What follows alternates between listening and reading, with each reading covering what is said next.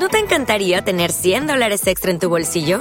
Haz que un experto bilingüe de TurboTax declare tus impuestos para el 31 de marzo y obtén 100 dólares de vuelta al instante. Porque no importa cuáles hayan sido tus logros del año pasado, TurboTax hace que cuenten. Obtén 100 dólares de vuelta y tus impuestos con 100% de precisión. Solo con Intuit TurboTax.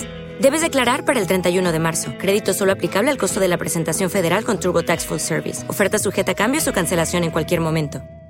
As a new Western Union customer, you can enjoy a $0 transfer fee on your first international online money transfer. Send money to your family and friends back home the fast, easy, and reliable way. Visit westernunion.com or download our app today to get started, and your first transfer fee is on us. FX gains apply, not available for credit cards and transfers to Cuba. Services offered by Western Union Financial Services Inc. and MLS 906983 or Western Union International Services LLC and MLS 906985.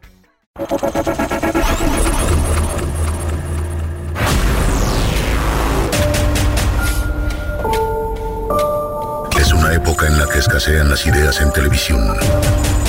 Cuando los realities se repiten una y otra vez. Una y otra vez y otra vez y otra vez. Y las caras son siempre las mismas. Un extraño fenómeno que se expande descontroladamente como un virus por el cual los pobladores de la República Argentina están destruyendo sus receptores televisivos. Televisores que vuelan desde las alturas y se estrellan contra el pavimento, reduciéndose a polvo. Las cadenas de electrodomésticos ya no venden Smart TVs. La tendencia ha cambiado. Los humanos ahora compran compulsivamente equipos de radio y auriculares. Pasajeros que suben a taxis y piden a los choferes que suban el volumen porque quieren escuchar atentos. Familias que cenan sin una caja boba que las distraiga. Trabajadores nocturnos que se sienten acompañados y que disfrutan cada hora juntos. Chicos y chicas de todas las edades que escuchan y comentan lo que pasa en sus grupos de WhatsApp. Las noches de la Argentina están cambiando. Para siempre. Todos unidos en un mismo programa de radio. Un lugar donde los oyentes son protagonistas. Historias de terror reales, contadas en primera persona. Bienvenidos a este viaje de ida. Esto es Noche Paranormal. Seis minutos de las 8 de la noche en la República Argentina. ¿Cómo andan? Bienvenidos. Hace mucho frío en la ciudad de Buenos Aires, 9 grados 8 décimas. En algunos lugares está lloviznando. Los que están manejando en micros, en camiones, en autos de aplicación, taxis, remises, van a ver en el parabrisas unas pequeñas gotas. Y en otros lugares está cayendo agua nieve. Me acaban de decir recién mis compañeros de Radio 10. no quiero asustarlos, ¿no? Pero se vino el frío con todo. Se vino el frío, sí, el frío paranormal. Se vino el frío paranormal. Está Mauro Campañola en la puesta al aire de Pop. Hola Mauro, bienvenido a la Argentina. Iván Cano, Está Carolina Fernández Henderson también con nosotros hoy. Un abrazo a Lautaro Villamor. Tres programas en vivo y ya cayó el cuarto. No tienen ganas de laburar, ¿eh? vamos a decir la cosa como Qué bárbaro, ¿eh? Qué locura, ¿eh? Estamos en vivo con vos. Rodrigo Blanco, editor. Alejandro Persia, Javier Fábrega, Sebastián Pedrón, todo el equipo. Yo soy Héctor Rossi. Esto es La Noche Pop Especial Paranormal. Vamos en vivo hasta la medianoche. Este ritual lleva nueve años al aire. Esta es la novena temporada que transitamos cuando todo esto nació aquí en este mismo estudio, en la madrugada, hace casi nueve años. Una historia que llevó a un relato, un relato que tuvo un desenlace misterioso. Y otro oyente que se copó, un amigo como vos, que dijo yo también tengo una historia, y así de una sección en la madrugada de la radio se transformó en un programa ya clásico de las noches de la Argentina. Si querés hablar conmigo en vivo ahora, está el directo abierto. 4535 4204 011 desde el interior, fuera de capital, 4535 4204. Salís al aire en vivo y me contás tu experiencia sobrenatural. Pero también abrimos el WhatsApp paranormal. Desde ahora y hasta la medianoche le damos descanso al WhatsApp de la Pop, al que conoces de memoria, y usamos el WhatsApp paranormal. Agendanos 11 27 84 1073. 11 27 84 1073. Nos agendás. Para hablar en vivo, escribí la palabra vivo, dos puntos, ponele un título a tu historia y mandala al 11 27 84 1073. Si no te animás a hablar en vivo, graba tu audio de WhatsApp. Acordate tener un lugar silencioso. Graba tu audio, puede durar dos minutos, tres minutos si sentís que la historia se la banca. Graba tu audio y envíalo al 11 27 84 1073. Por último, la opción de ser un recolector de historias. Vos no tenés historias, pero tu familia sí, tus amigos sí. Ya mismo mandales un mensaje de WhatsApp. Che, ¿me contás la historia esa del fantasma en el cementerio? ¿Te van a reenviar el audio? Vos mandame ese audio a mí. 11 27 84 1073. Esteban, estás en vivo. Hola, ¿cómo te va? Hola Héctor, buenas noches. Buenas noches, loco. ¿De dónde sos? De Escobar. Bienvenido, te escuchamos. Bueno, eh, te paso a contar mi historia. Eh, esto pasó hace más o menos siete años. Eh, mi cuñado, el, el hermano de mi esposa, eh, trabajaba como cuidando una casa quinta acá en. Escobar. Sí. Esa casa tiene una barranca, tiene un cañaveral y bueno, él me había contado que habían pasado cosas raras, ¿viste? Tenían un perro, el perro lloraba mucho de noche, eh, le llevaba, un vecino le llevaba un balde con menudos, con pieles de pollo, ¿viste? Mucha cantidad y al rato ya no había nada. Era rarísimo porque el perro no era un perro para comerse ta- esa cantidad, ¿no? Entonces le digo que pues había algo que tenía que ver porque se habían, habían situaciones raras. Un día, una tarde, un sábado, fuimos a la casa, pues estábamos ahí tomando unos mates al lado de la pileta y me dice, por allá, por el cañaveral, ahí en la barranca, dice, tiene como una casa, dice, como si fuese un nido. Y bueno, vamos a verlo.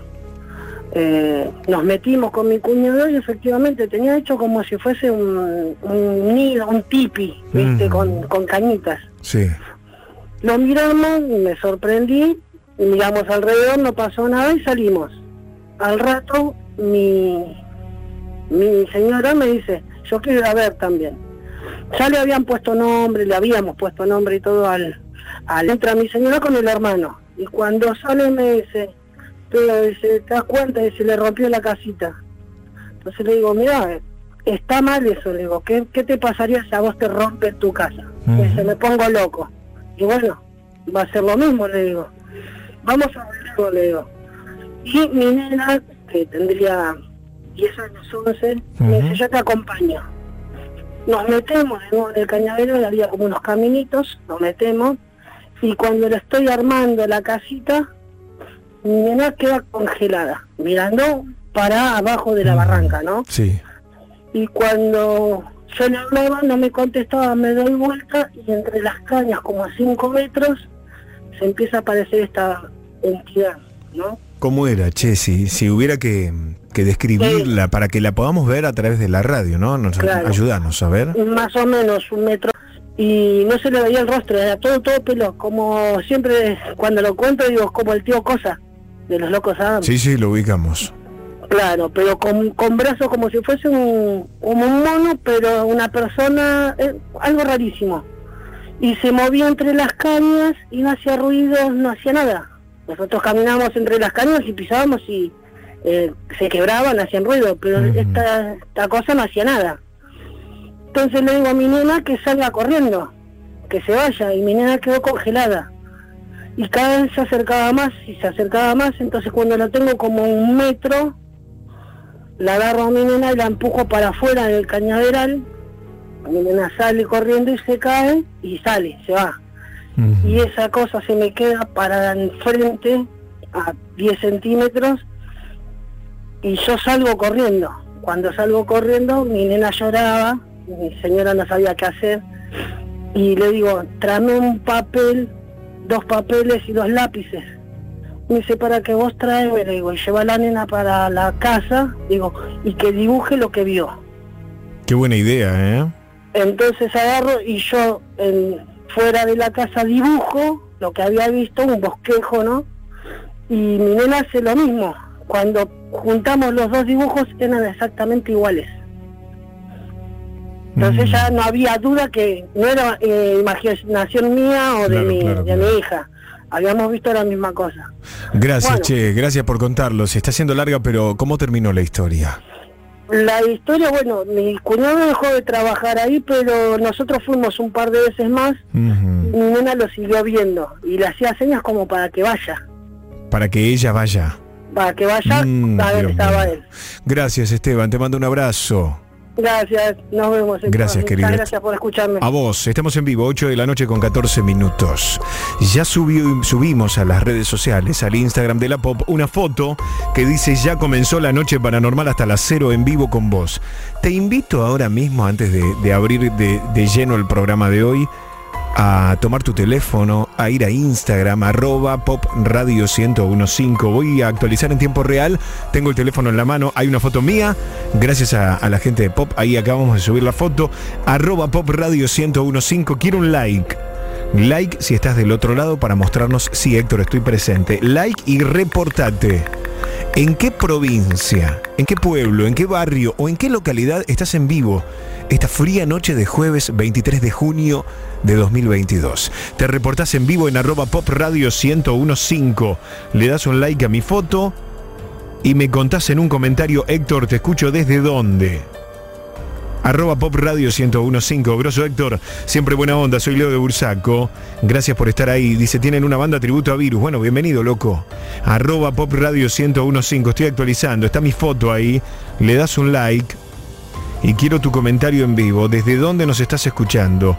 Hola Héctor, escuchándolos desde Polvorines. Dice Chuca PS. Emanuel, presente Héctor Montegrande, Esteban Echeverría, Buenos Aires. Dale que paso lista, loco. ¿Desde dónde nos estás escuchando? Like a la foto en Instagram, arroba pop radio 1015. Comentario, ¿desde dónde nos estás escuchando? Sapo Pepe, hola Héctor, con mi viejo escuchando. Sabrina de la Iglesia, presente en Bulón, San Isidro. Héctor. Robert dice, Héctor, te escucho desde Varela. Daniel también está presente, arroba pop radio 1015, comenta mi foto. Like a la foto para dar tu presente y reportate en vivo 8 de la noche, 16 minutos. ¿En qué lugar de la República Argentina estás escuchándonos en vivo? Héctor dice Manuel, te escucho desde Paysandú, Uruguay. Vicky Bustos 83, Science Peña presente. Freddy, escuchando desde Chacabuco, Gabriel Santillán, siendo al trabajo, tengo muchas cosas que me pasaron. Bueno, Gabriel querido, contalas. Contalas en vivo. Héctor, como todas las noches, te escucho de Fiorito, Noche de Guardia, arroba Pop Radio 1015. Carol Reyes, mientras viajamos por Ruta 3, escuchando Héctor. Tatiana de León, escuchándote desde el Jahuel, genio. Mariseta76, hola Héctor, presente desde Moreno. Paula Castiglione es vecina, dice, desde el auto por Boedo. Mira, yo estoy ahí en Carlos Calvo por ahí. Marcelo Coseri, Marcelo de Club Social y Deportivo Fraternidad Smashwich. Natalia dice, Héctor, escuchándote como siempre. Fabio Kraus, hola Héctor, soy Fabio de Lugano, estoy en vivo en Instagram de Pop, arroba Pop Radio 1015. Like a mi foto y comentario. ¿Desde dónde nos escuchás? En un minuto te leo en vivo. Está Ezequiel en el directo. Hola Ezequiel, ¿cómo te va? Hola Héctor, buenas noches, ¿cómo estás? Bien, loco. ¿Me das un título de la historia que vas a contar? ¿De qué se trata? Titulámela. El espíritu de mi abuelo se llama. El espíritu de mi abuelo. Bueno, bancame un minuto. Hacemos la tanda y charlo con vos. No te vayas. De... Hasta la medianoche. Escuchás a Héctor Rossi en la noche paranormal. Paranormal. Paranormal.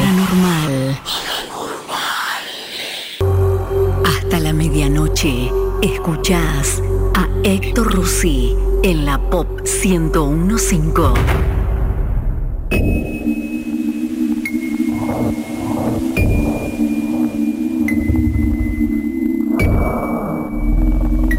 Mandanos tu historia por WhatsApp 11 2784 1073. 8 de la noche, 21 minutitos. Eh, Estaba Ezequiel esperándonos en vivo. Ezequiel, ¿estás ahí? Hola Héctor, sí. Bien, loco. Bueno, ahora sí, te escuchamos. Escuchamos tu historia. Bueno, te comento, esto me pasó un día, yo estaba en mi casa, te comento, ya vengo de familia que son medium, espiritistas y muchas cosas más. Eh, Un día me llama mi madre, mi mamá, que estaba en la casa de mi abuela y que me dice que sentía la casa un poco pesada, con energías negativas, digamos. Ajá. Y me llama y me dice, hijo, ¿no me podés traer ciertos elementos que ella usa como para armonizar, digamos, un poquito la casa, para bajar las energías pesadas? Bueno, le llevo esas cosas. Ya cuando llego el ambiente, no sé cómo explicarlo, pero eh, al entrar a la casa se te erizaba la piel. Bueno, entro, ya veo una actitud media se rara. te, se te erizaba la piel a un nivel este, negativo, digamos, vos percibías algo oscuro, algo feo. Exactamente, yo sentía algo, eh, no sé cómo explicarlo, que me- era el frío, sentía un latido en mi pecho. ¿Vio cuando uno presiente algo feo, siente sí, una sí, energía fea? Sí. Bueno, así. Eh, en ese momento estábamos ah, charlando ahí con la familia porque era justo un- una reunión familiar, pero bueno. Eh, mi prima cuenta que en la semana ella le habían pasado cosas, que se le a la noche estaban durmiendo y escuchaba cómo se movían los vasos, se golpeaban las sillas. Raro. Ya a todo esto, nosotros todavía no, nosotros no sabíamos nada de lo que había pasado. Nos van contando ahí en el momento, se me da por mirar para el lado, nosotros estábamos, digamos, en el fondo de la casa de mis abuelos, se me da para mirar a lo que sería la cocina comedor de ellos y veo que alguien pasaba y venía. Iba y venía. Y yo digo, si estamos todos acá afuera. No dije nada. Al rato mi prima comentó de que ella tenía unos exámenes en la universidad y que se le ocurrió por hacer, mi abuelo antes de fallecer, él tenía una costumbre, el, el de campo, ¿no? Él siempre tenía un lugar donde él iluminaba a todos, digamos, sus parientes difuntos. ¿Para qué ¿Qué hacía? Perdóname, ¿qué hacía con los, con los muertos? No Eh, él, él, por ejemplo, él tenía un, un cuartito Sí, sí, sí. donde él iba y le prendía vela, él, por ejemplo, tenía su Ah, pero perdóname, era una especie de altar, de culto, como para que la- las almas de los a las almas de los fallecidos se eleven o algo así. Eso, yo calculo que yo no soy muy grato de eso, digamos, ¿no? Pero Mm. él lo hacía, no sé con qué fin. Sí. Eh, y bueno, ella quiso hacer lo mismo. Y dice que de esa noche no podían dormir tranquila. Bueno, estábamos ahí en el patio y yo comento lo que pasa y ahí ella comentó lo que hizo y bueno, mi mamá estando en eso, ¿no? En ese en esa vida espiritual que ella tiene, ¿no? Eh, le dijo que ello- eso estaba mal, porque ellos no lo, ella no lo dejaba descansar a, a esos difuntos quizá y capaz ella pedía que, no sé, capaz con su inocencia que el abuelo le ayude a que ella pueda aprobar sus exámenes. Claro. Y, Con- eh, da es- que- Perdóname, esto que estás con, ahora, te- ahora rematas la historia. Es muy común, ¿eh? ¿Cuánta gente que está escuchando, cuando necesita algo, se toma al, al espíritu del ser querido desencarnado como si fuera un ángel o un intermediario, ¿no? Exactamente, sí. Bueno, ¿y qué pasó? Y bueno, y a mí se me da justo por mirar a la cocina, miro y veo de la nada, veo que sale mi abuelo. El espíritu de él. Sí, yo veo que sale, que sale, y yo quedé como choqueado. Y yo, eh, no sé, hice como una expresión rara, y mi familia me miró y me preguntó qué me pasaba. Y eh, en ese momento me agarró como un- una angustia, un acongojo, porque quizás está mal decirlo, pero quizás es una persona que yo pienso que ya cumplió lo suyo en esta tierra y que eh, no, no soy grato de molestar a los difuntos, quizás Claro, eso voy. Claro. Y al verlo, claro. a mí fue choqueante, digamos. Dios mío, bueno, a ver, crean o no, vos tuviste una experiencia eh, súper paranormal, mística, porque lo viste vos, no te lo contaron. Y, y no, y no tan solo lo vi yo porque a todo esto, ese día estaba mi hermanita que tiene 12 años y ella me dijo, Sí. vos lo viste al abuelo también, ¿no? Sí, le digo.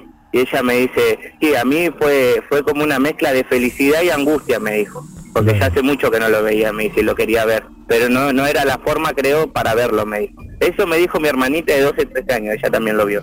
Qué locura, che, gracias por compartirlo, Ezequiel, te No, mando un gran a abrazo. vos y muchas gracias, el, problema, el programa está buenísimo. Bueno, un abrazo grande, gracias por escucharnos. abrazo. Cuéntenle a todo el mundo que de lunes a viernes de 20 a 24 escuchan Pop Radio 1015. En estos días te van a llamar de Ibope, te van a mandar una encuesta por mail, te van a preguntar qué radio escuchás a la noche. Vos tenés que decir que de lunes a viernes de 20 a 24 escuchás Pop Radio 1015. De lunes a viernes de 8 a 12 de la noche escuchás la Pop 1015. Para hablar en vivo conmigo, Vivo, dos puntos, el título de tu historia al 11 2784 1073. Vivo, dos puntos, el título de tu historia al 11 2784 1073.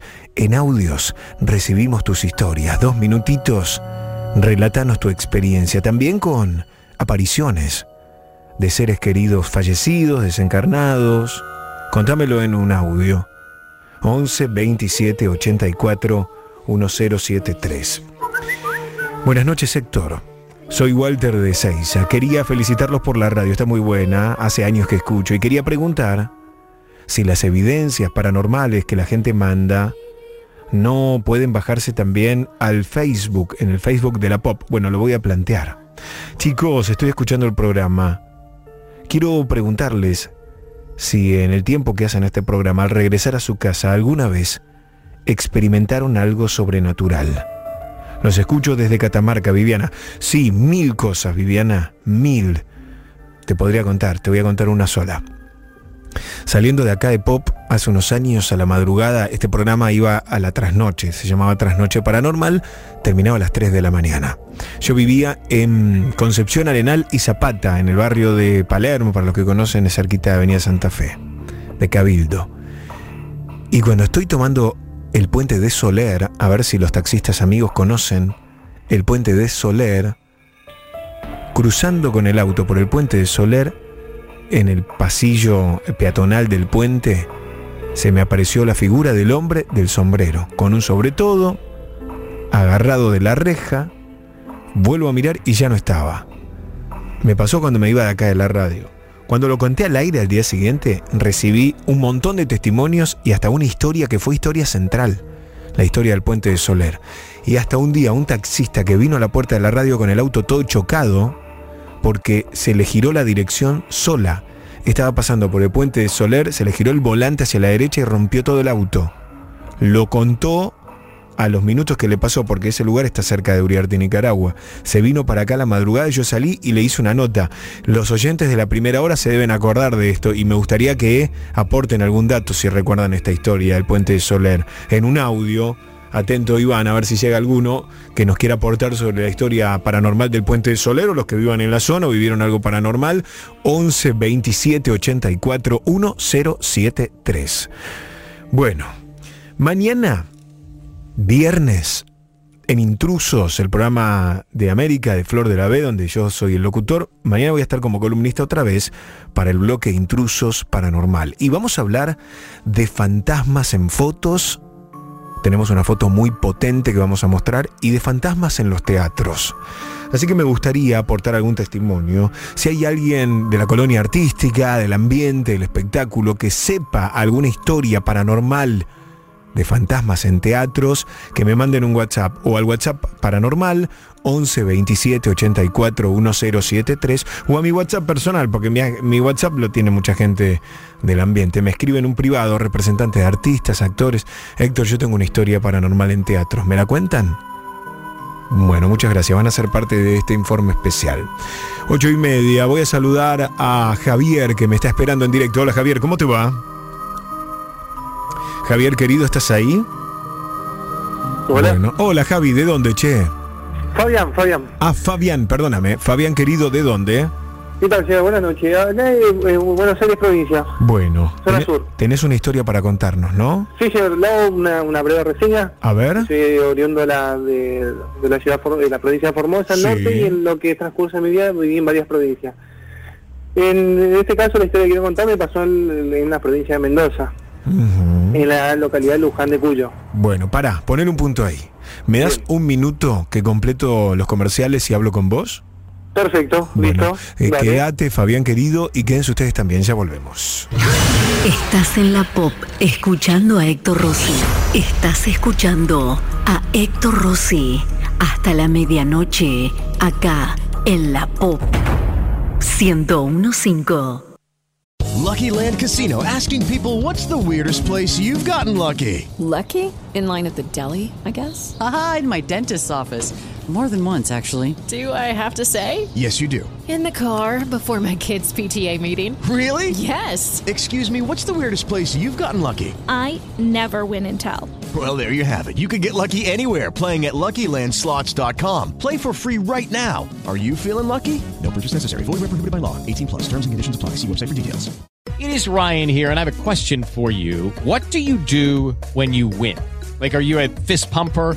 A woohooer, a hand clapper, a high fiver. I kind of like the high five, but if you want to hone in on those winning moves, check out Chumba Casino. At ChumbaCasino.com, choose from hundreds of social casino style games for your chance to redeem serious cash prizes. There are new game releases weekly, plus free daily bonuses. So don't wait. Start having the most fun ever at ChumbaCasino.com. No purchase necessary. VGW. Void were prohibited by law. See terms and conditions. 18 plus.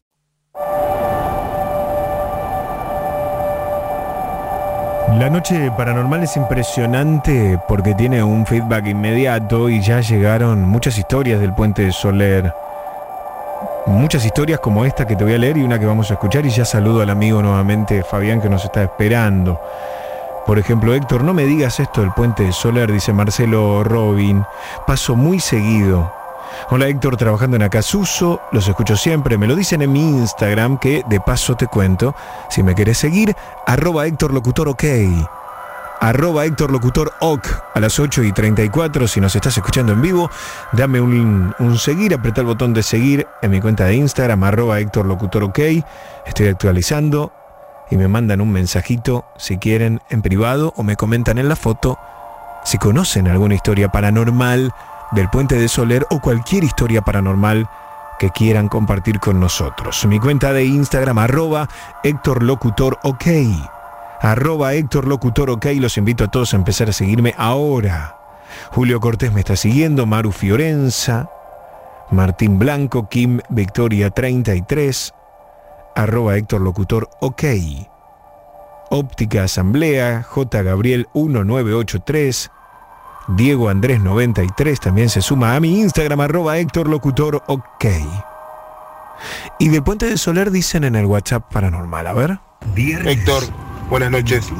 Te comento, eh, a mí ahí en el Puente Soler yo vivo en Carranza y Santa Fe, muy cerquita de ahí. Una vez iba para el lado de Cabildo, eh, lo que era el viaducto Carranza era un desastre, entonces paso por el Puente Soler Iba con la radio muy bajita, cuando paso por el puente de Soler, automáticamente se me sube el volumen, pero a fondo del estéreo, y no lograba bajarlo. No lograba bajarlo, no lograba bajarlo, y de la única forma que pude bajar el volumen del, auto, de la radio, fue apagando el auto. Mi auto, cuando vos apagás el auto, se apaga la radio. Si no, no había chance. Apretando el estéreo no podía bajar el volumen un abrazo grande, la radio está muy buena. Bueno, como esta historia, sientas, ¿eh?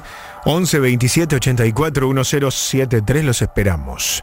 Fabián me estaba aguardando en línea directa. Fabián, ¿estás ahí? Señor Rossi. Bueno, es todo tuyo el aire de la pop. Te escuchamos, escuchamos tu historia. Perfecto, buenas noches. Buenas bueno, noches. lo sucedido pasó aproximadamente en 2014 en la provincia de Mendoza, en la localidad de Luján de Cuyo.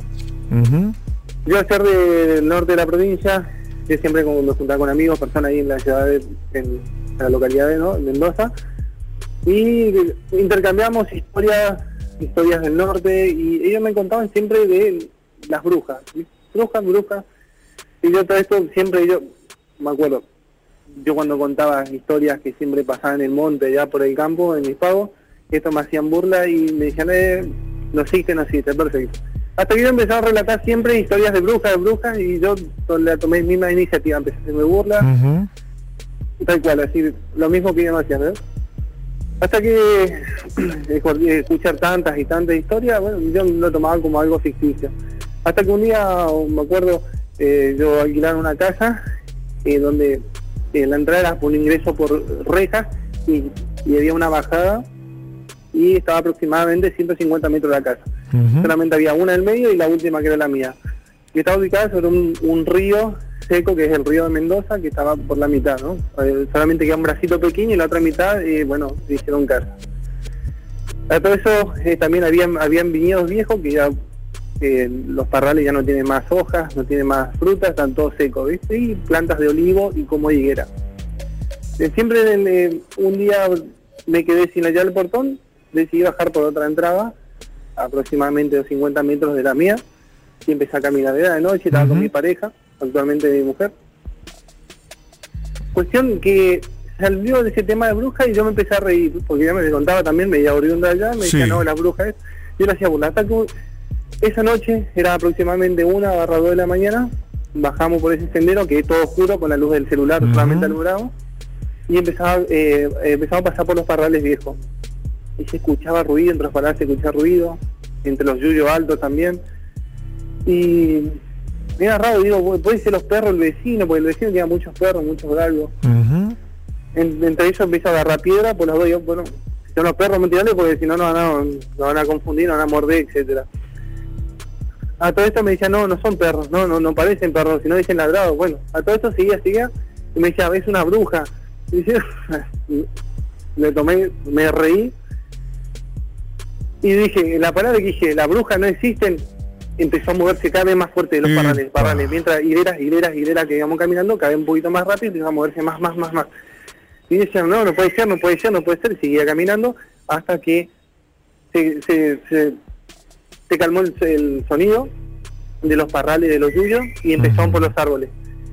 Y justamente cuando iba pasando bajo de una higuera, una higuera que es la, la planta del higo, empezó a sacudirse, empezó a sacudirse tan, de manera tan fuerte, empezó a caerse las hojas, empezó a caerse las hojas, las frutas, y dije, no, algo, esto, esto es algo raro, ¿viste? Y ya me agarraba fuerte, me decía, lo único que te aconsejo, dice, no mires, no mires nada, no mires, eh, seguí caminando, no mires para arriba, seguí caminando. A todo esto no le hacía caso, seguíamos caminando, seguía caminando, y cada árbol que íbamos pasando, cada vez era más fuerte y más fuerte y golpeaba. Hasta una parte no, no me aguanté más, dije, no, tengo que mirar qué pasa, digo, el, justo la última higuera se me dio por mirar mi cabeza, estirar mi cabeza hacia arriba, y vi, y vi, recuerdo muy bien, era como una especie de pájaro gigante, Dios. pero estaba, pero eh, la, la sala no era de plumas, tal cual, sino que eran de un trapo viejo, trapo viejo, todo roto, color negro, todo oscuro. Y, y se movía tan fuerte el árbol, de una manera para mover un árbol de, dime- tan dimensiones y tan grande, ya no había viento, una fuerza increíble. No tenía explicación lógica. ¿Y cómo terminó la historia? Cuestión que seguimos, seguimos, me, me, me agachó la cabeza y seguimos caminando, ahí me dio miedo. Cuestión que a partir de ese día, durante dos semanas, me pasó absolutamente lo mismo. Entonces yo la bajada directamente lo hacía con una motito, una 110 que tenía, y era lo mismo. Era ir por el sendero, acelerar rápido y mover, si me tiraban piedras, si se caían las plantas, digo, y desde ese momento ahí dije, de verdad, justo escuché el relato también de un, de un, un puntano que vivía en Mendoza hace mucho tiempo y me cuando, cuando me hizo referencia a una bruja que era de, de similares características, y ahí, ahí concreté que era una bruja, pero fue increíble. Para Qué bárbaro, che. me pasaba absolutamente Estos lo mismo. eventos. Gracias por compartirlo con nosotros, Fabián. Te mando un abrazo grande. Muchas gracias, doctor. Muchas gracias. Gracias. Doctor, me dijo, no, yo no soy doctor de nada. Olvídate. Si ustedes vivieron alguna experiencia, porque me están diciendo mucho sector, estaría bueno que la gente eh, cuente experiencias paranormales después de escuchar La Noche Paranormal. Si vivieron alguna experiencia paranormal después de escuchar este programa. Bueno, me encantaría saberlo. Que lo manden en un audio al 11 27 84 1073. Si viviste alguna experiencia paranormal después de la noche paranormal. Hola Héctor, soy Adolfo, estoy de guardia en la ambulancia, te escucho todas las noches. Adolfo Esquivel en mi Instagram, arroba Héctor Locutor, ok. Héctor, Noelia desde Gran Bur en casa, qué buen programa, gracias Nadia, Noelia. Edgardo Darío desde Loma Hermosa escuchándonos. Emma Zulca, Héctor, te escucho desde Capital Congreso, en el trabajo, un gusto. Juan José Saucedo, Autopista del Oeste. Ariel Lafauci, aguante la pop Héctor. Sabrina Palazzo, gracias por estar con nosotros. Arroba Héctor Locutor, ok. Nuestra compañera Romina Carballo está complicada. eh, un tema de alergia, bueno, lo que le pasa a la mona. Y va a volver, va a volver pronto. Se le destape la nariz. Y en este caso le vamos a agradecer a nuestra otra compañera que la rompe en retarde, que en el programa de Listorti escuchan una Noel Padrón. Pero en la noche paranormal escuchan a otra Noel Padrón. Hola Noel, buenas noches. Hola Héctor, hola paranormales, ¿cómo están del otro lado? Abrimos un nuevo capítulo de la noche paranormal, jueves. mucho frío en la ciudad de Buenos Aires y en varios puntos de nuestro país. Un clima propicio para acercarnos historias paranormales. Como ya saben, estoy cubriendo a la monita, a la que le mandamos un abrazo fuerte, una pronta recuperación y ya en breve va a estar de nuevo acá con ustedes. Hoy una vez más te acompañamos hasta la medianoche escuchando tu historia, la que nos contás como siempre a través de nuestro WhatsApp paranormal. Anota.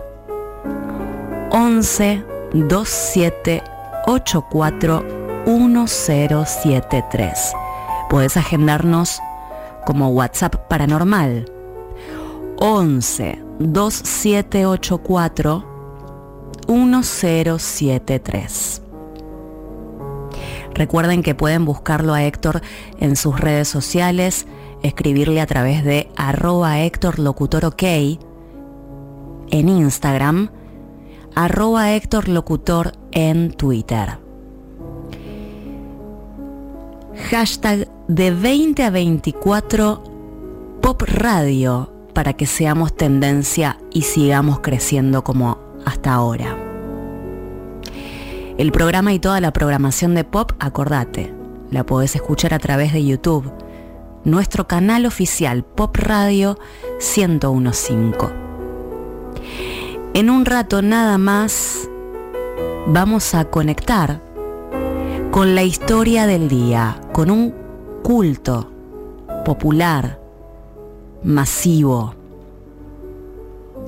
Un culto que conecta lo pagano y cristiano con la magia y lo cotidiano. Para eso vamos a viajar a Vallecito, un paraje que queda a 65 kilómetros de San Juan Capital. A ese paraje acuden varias personas que quieren ver de cerca una historia que seguramente vos también conozcas, pero en instantes te vamos a contar con lujo de detalles la historia de la difunta Correa, el rito del lejano oeste argentino, sus rituales, la magia, lo cotidiano, y quienes aseguran que fue una mujer que murió de amor y que 200 años después sigue ayudando. En un ratito nada más, la historia de la difunta Correa. Mientras tanto, esperamos tu historia a través del WhatsApp 11 2784 1073. Quédate en la Pop 1015. Quédate en la noche paranormal. Gracias, Noel querida, por hacernos el aguante. 8 de la noche con 47 minutos. Javier, estás en vivo, ¿cómo te va? Javier, ¿estás ahí? Sí, sí. Bienvenido, ¿de dónde sos? De Verazategui. Bienvenido, Verazategui, bienvenida a tu historia, te escuchamos. Bien. Bueno, esto pasó hace como 5 o 6 años más o menos. Yo trabajaba en una empresa de, de transporte de larga distancia y para los que conocen en Bar del Plata, Miramar, eh, nosotros hacíamos toda la costa y cuando no teníamos pasajeros en Mogote o en Chapalmalal, agarramos por atrás del cementerio. Es un camino que está en la... Eh, es para cortar camino, sería salir derecho a la, a la terminal de, de Miramar. Un día sal- terminamos, llegamos del Plata, bajo el último pasajero, me voy eh, por abajo para, para Miramar y cuando paso por atrás del cementerio, el camino que hacemos siempre, eh, a esa hora como no hay nadie, uno va rápido, ¿viste? Bueno, en- en- ese día estaba yendo y justo atrás del cementerio, en la puerta del cementerio, eh, se me cruza una, mujer toda vestida de blanco, eh, que se pone adelante el micro y yo obviamente, venía rápido, freno. Y fue como que la choqué, pero siguió caminando ella, ¿sí? ¿Qué pasa ahí? Eh, cuando pasas por atrás del cementerio, justo está terminando el cementerio, hay una curva. Eh, o sea, si yo no frenaba, cuando hice la curva, encontré, o sea, en el camino había como 30 caballos sueltos. Eh, o sea que la, la- ah, persona que yo vi me hizo frenar para no, no chocar los caballos, sería, ¿no? Sí. Así que bueno, eso fue lo que pasó Dios. hace unos un par de años. así. Gracias por compartirlo con nosotros, Javier. Te mando un gran abrazo. Eh, Gracias a ustedes y saludo a mi esposa. Saludos a Noelia. Eliana la Brujita está en Twitter, numeral de 2024 Pop Radio. También los invitamos a todos a interactuar por ahí. ¿Desde dónde nos escuchás? Numeral de 2024 Pop Radio, hashtag Jesús Paulino Sánchez. Héctor, hay una historia que contaste que te había sucedido en tu departamento en 2014. Sí, es verdad. Le puse piso 17D a esa historia y está colgada en mi canal de YouTube que es Héctor Locutor. Si quieren hacer maratón de las historias centrales o de los programas grabados, Héctor Locutor, mi canal de YouTube, ahí subo todo. Suscríbete gratis a mi canal de YouTube a Héctor Locutor. Y hablando de historias, hoy hay, en este jueves 23 de junio, Historia Central Retro, la que va a cerrar este programa. Hay mucha gente que ahora está escuchándonos en viaje y en un ratito va a estar en su casa o en su laburo. Bueno, suban el volumen. Este es un adelanto.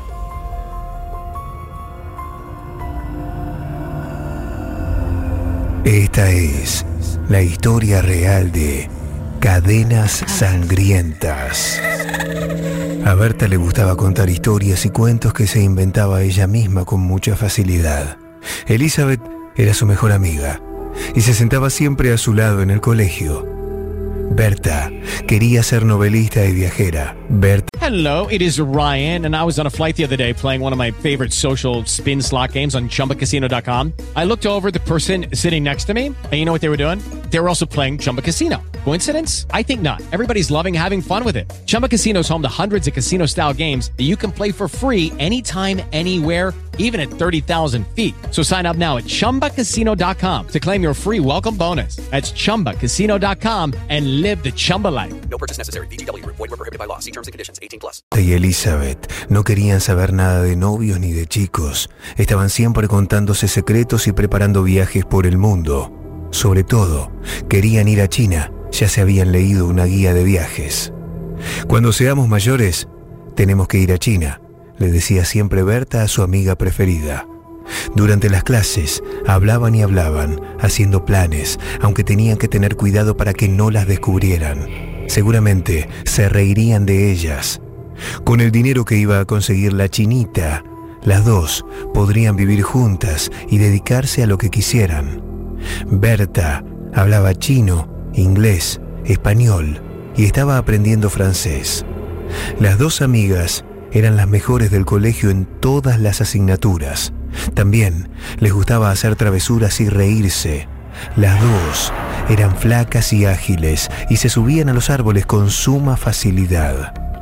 Un día, Berta le dijo a Elizabeth seriamente, después de pensarlo mucho, que tenía un secreto. Fue cuando cumplió 12 años y se quedaron solas después de la fiesta de cumpleaños. Eran casi las 12 de la noche y estaban sentadas en la escalera de su casa, muy juntas. Berta le dijo, Elizabeth, me gustaría que cuando fuésemos mayores te vinieses a vivir conmigo. En serio, cuando cumpla 18 voy a recibir la herencia de mi abuelo. Son bastantes casas, mucho dinero, pagarés y esas cosas. Ah, y la casona grande, esa que tiene piscina y bosque. Me gustaría que te vinieras conmigo y que viviésemos juntas. ¿Vas a querer? Elizabeth abrió los ojos como platos. Eso era otra fantasía de su amiga. Vamos, no fastidies. Es verdad, Elizabeth, en serio, ¿no me crees? Voy a ser rica cuando sea mayor y si quieres, te podés venir conmigo. ¿Te gustaría? Sí, obvio. Yo también quiero estar con vos, pero me parece que mis padres no me van a dejar. No es ahora. Será cuando tengamos 18 años y seamos mayores de edad. Se lo he preguntado a don Bruno, el de sociales, y me dijo que a los 18 nadie te puede mandar. Decime la verdad. ¿Te vendrías conmigo? Viviremos juntas y yo escribiré novelas y vos tocarás el violín. Bueno, y viajar. Viajaremos por todo el mundo. Pero tenemos que esperar a que tengamos 18. Bueno, para, solo un adelanto. Solo un adelanto a las 8 de la No, noche. Sí, no, sí, qué adelanto, 53 adelanto de minutos. Sí, sueldo. sí. No, querido, tenemos que ir hasta las 12 de la noche en este jueves. Solo fue un adelanto de la historia central retro de esta super noche paranormal. Ah, sí. Va, Nieri, me la este dejaste ahí, loco, bueno, que- ¿Qué? Bueno, van cachitito. Escucha, si quieren salir al aire en vivo, vivo, dos puntos. El título de tu historia al 11 27 84 1073. Dale que vamos hasta las 12 de la noche con historias paranormales. ¿Viviste alguna historia paranormal escuchando este programa? ¿O después de escuchar La Noche Paranormal? Contámela en un audio 11 27 84 1073. Contámela en vivo. Vivo dos puntos al WhatsApp Paranormal 11 27 84 1073. O me llamas al directo de la radio 4535 4204 4535 4204. Vamos a respirar un poquito. Ya tenemos preparada una historia retro para calentar el ambiente en un minuto, que es una de las más pedidas. Esta es del 2014, la que se viene después de la- del corte, y es la historia del loco del perro. Una de las historias centrales más fuertes que contamos en la noche paranormal. Así que quédense con nosotros, sigo charlando con vos en vivo. Hay sorpresas, hay invitados, hay terror, hay historias verdaderas. Pero antes, te propongo descomprimir. La noche paranormal. Escuchar para creer. Hasta la medianoche. Héctor Rossi en la Pop 1015. En Trasnoche Pop Especial Paranormal. Esta es la historia de El Loco del Perro. Es una historia real cuyo protagonista está internado actualmente en un neuropsiquiátrico muy conocido de la zona de La Plata. Muchas veces hablamos de la capacidad de los espíritus de tomar cuerpos humanos, de poseer alguna persona, de invadir su cuerpo, de robarle el alma. Pero ¿qué pasa con los animales? ¿Pueden los animales ser poseídos por un demonio? La respuesta es sí. Y esta historia lo comprueba. Todo empezó el 7 de marzo de 1981. Daniel, el protagonista de esta historia, vivía con su hermano. Después de morir sus padres, y luego de la famosa sucesión, ellos decidieron quedarse a vivir en lo que fue su casa paterna, y como los dos estaban solteros, los dos eran bastante jóvenes, decidieron vivir ahí.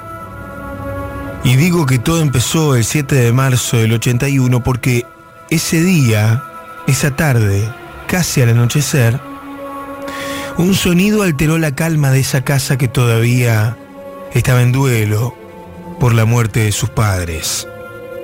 Un animal, un perro, en la puerta de la casa.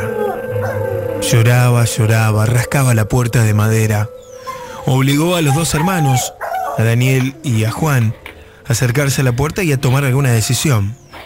Juan no quería que el perro se quedara en la casa por una cuestión de que quizá había que ir a la veterinaria y ver si tenía todas las vacunas y ese tipo de cosas. Pero Daniel, el protagonista de nuestra historia, no dudó un segundo. El perro se quedaba. El primer suceso paranormal ocurrió segundos después de que el perro cruzara la puerta. ¿Qué nombre le iban a poner? Se lo iban a quedar, pero ¿qué nombre le iban a poner? Casi como una voz que vino desde el más allá, Daniel tuvo la certeza absoluta de que el perro se iba a llamar Mefisto. Y así le puso. Mefisto. Con el tiempo descubrieron que Mefistófeles, también llamado Mefisto, es un demonio, comúnmente considerado subordinado de Satanás y el encargado de capturar almas. A veces dicen que es el mismo Satanás el que simula ser Mefistófeles. El segundo suceso paranormal en esta historia del loco del perro ocurrió el 6 de abril de 1982. En medio de la noche, mientras dormían Juan y Daniel, el perro, Mefisto, que a esa altura ya era parte de la familia, empezó a tener convulsiones. Se retorcía por el piso, los dos se despertaron en medio de la noche y no sabían qué hacer. Llama al médico, llama a la veterinaria, se nos muere acá. Se nos muere acá, el perro se nos muere acá. Decían desesperados. El perro estaba totalmente retorcido en el piso. Una baba blanca le salía de la boca, los ojos totalmente desorbitados. Y en medio de la convulsión, cuando llegó a su pico máximo, algo ocurrió. El perro quedó quieto, tieso, parecía muerto. Y todo el sistema eléctrico de la casa colapsó, de golpe a oscuras. Descubrieron que había una extraña relación entre lo que le estaba pasando al perro y lo que pasaba en la casa. El médico veterinario de la familia llegó, lo revisó a Mefisto y efectivamente dijo que no tenía nada. No había una razón aparente para ese ataque. Pero eso recién empezaba. Dos meses después, en junio del 82, Mefisto, el perro del loco, tuvo su primer suceso macabro. En la casa tenían una pecera, se usaba mucho en la década del 80, un pequeño acuario en una habitación, pecera con escalares y otros peces de todos colores. También en medio de la noche, alrededor de las 3 de la mañana, el perro se despertó. Se acercó a esa pecera y nadie sabe bien cómo, porque no llegaba con sus patas. Pudo tirarla al piso, estalló en mil pedazos y todo ocurrió en medio de la madrugada. El estruendo fue terrible. Cuando Daniel y Juan, desesperados, se levantaron y vieron qué pasaba, primero creyendo que eran ladrones y después descubriendo que había sido Mefisto, su perro, el que había hecho eso, encontraron la imagen más espeluznante. Todos los peces estaban muertos. Todos los peces estaban decapitados. Mefisto había comido la cabeza de cada pez, pero lo extraño es que no había comido el pez entero. Los había asesinado con saña.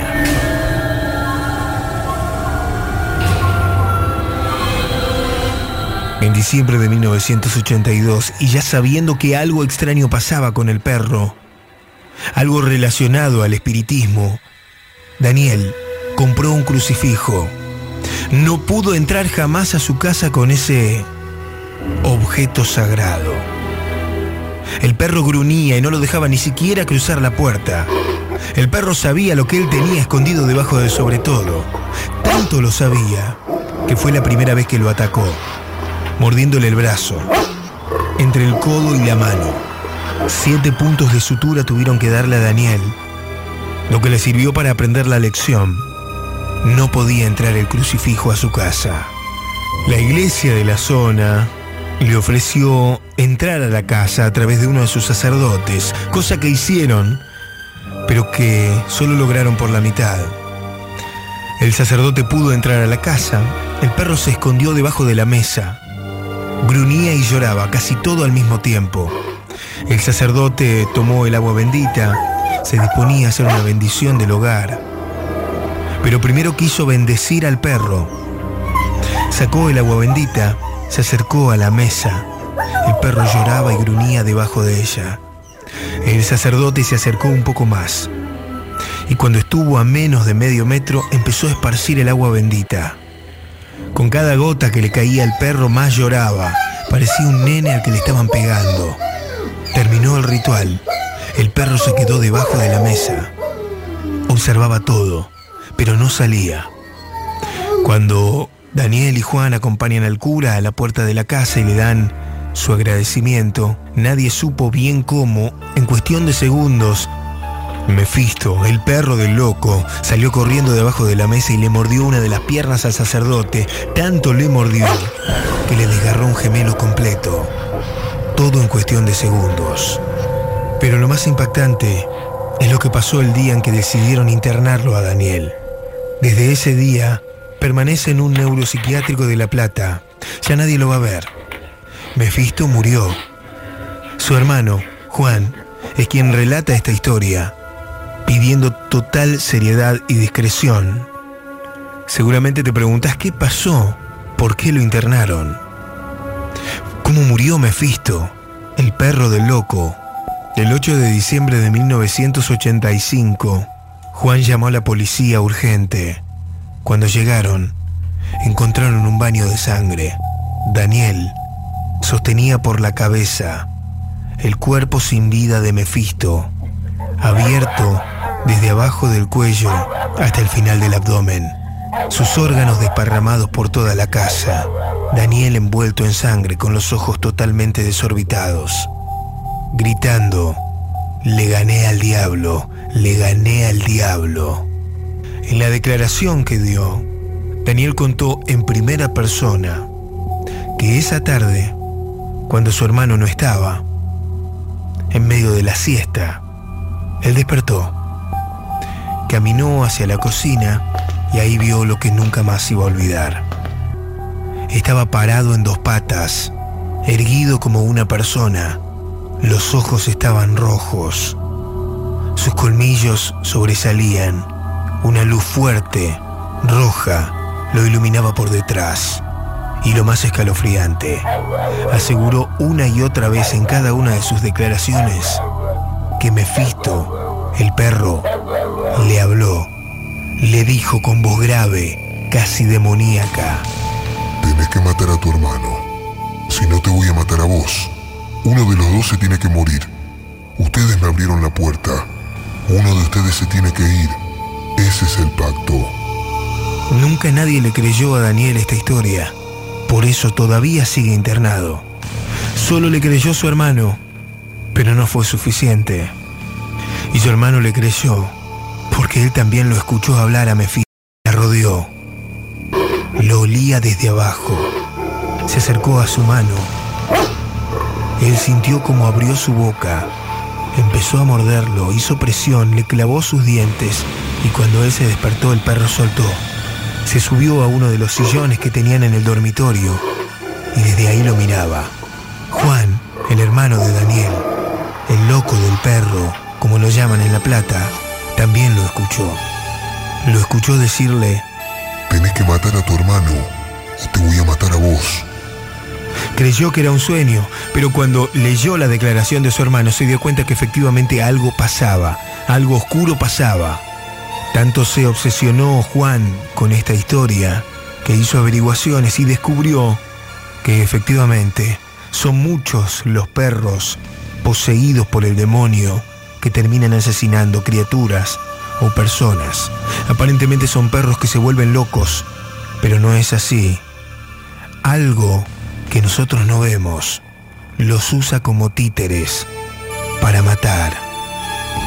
Incluso algunos dicen que el hecho de relatar esta historia podría afectar a alguno de los perros que estén ahí con vos. Tené cuidado, simplemente tené cuidado. Porque el mejor amigo del hombre también puede ser su mejor. Lucky Land Casino asking people what's the weirdest place you've gotten lucky? Lucky? In line at the deli, I guess? Aha, in my dentist's office. More than once, actually. Do I have to say? Yes, you do. In the car before my kids' PTA meeting. Really? Yes. Excuse me, what's the weirdest place you've gotten lucky? I never win and tell. Well, there you have it. You can get lucky anywhere playing at LuckyLandSlots.com. Play for free right now. Are you feeling lucky? No purchase necessary. Void where prohibited by law. 18 plus. Terms and conditions apply. See website for details. With Lucky Land slots, you can get lucky just about anywhere. Dearly beloved, we are gathered here today to. Has anyone seen the bride and groom? Sorry, sorry, we're here. We were getting lucky in the limo and we lost track of time. No, Lucky Land Casino, with cash prizes that add up quicker than a guest registry. In that case, I pronounce you lucky. Play for free at LuckyLandSlots.com. Daily bonuses are waiting. No purchase necessary. Void where prohibited by law. 18 plus. Terms and conditions apply. See website for details. Mejor asesino.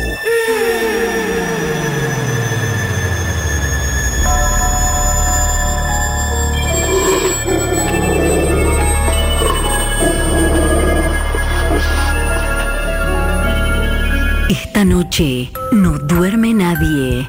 Héctor Rossi en la Pop 1015. Es una super noche paranormal con música también de la que te gusta a vos. Y de hecho te invito, ¿qué canción tiene que ser parte de la playlist paranormal? ¿Qué tema vos le agregarías, así ambientando las historias, un tema que para vos tiene que estar dentro de la noche paranormal? Decinos ¿Qué canción agregarías a la playlist paranormal? Mándanos un mensaje al WhatsApp 11 27 84 1073. 11 27 84 1073. Está el tocayo Héctor en Río Negro. Hola Héctor, ¿cómo te va? Hola, buenas noches. Bienvenido, te escuchamos, escuchamos tu historia. Sí, esto me pasó hace como 18 años ya en Tucumán y quería contarlo. Eh, hace poco escucho la radio y... ¿Cómo nos descubriste? Me, me, gusta el programa, muy lindo el programa. ¿Cómo nos descubriste, Héctor? Y estaba buscando emisoras para escuchar y, y justo enganché eh, paranormal.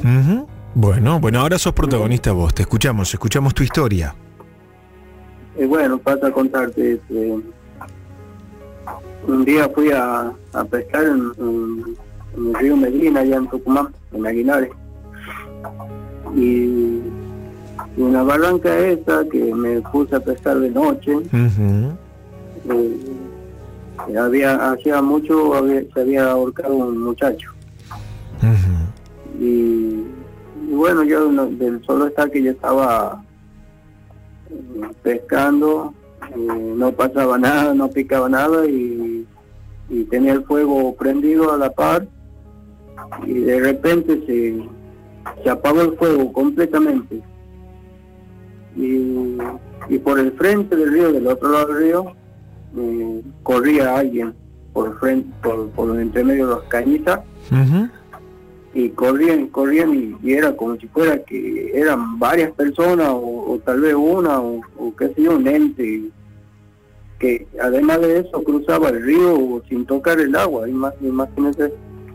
Claro. tanto me conté, me acuerdo y me agarra escalofrío. Esto pasó en Tucumán, según lo que decís, ¿no? En Tucumán. Claro, porque vos ahora estás en, en, Río Negro. Sí, yo hace tres años estoy viviendo acá en Río Negro. Ajá. y, y en eso que, que veía que cruzaba, iba y volvía como dos o tres veces hizo lo mismo y, un silencio total, ni ruido de pájaro, ni de grillo, ni nada, nada. Y cuando miro para, para el costado del reojo, para el lado del río, a la orilla de la barranca veo un ente negro, así una sombra negra parada a la par mía.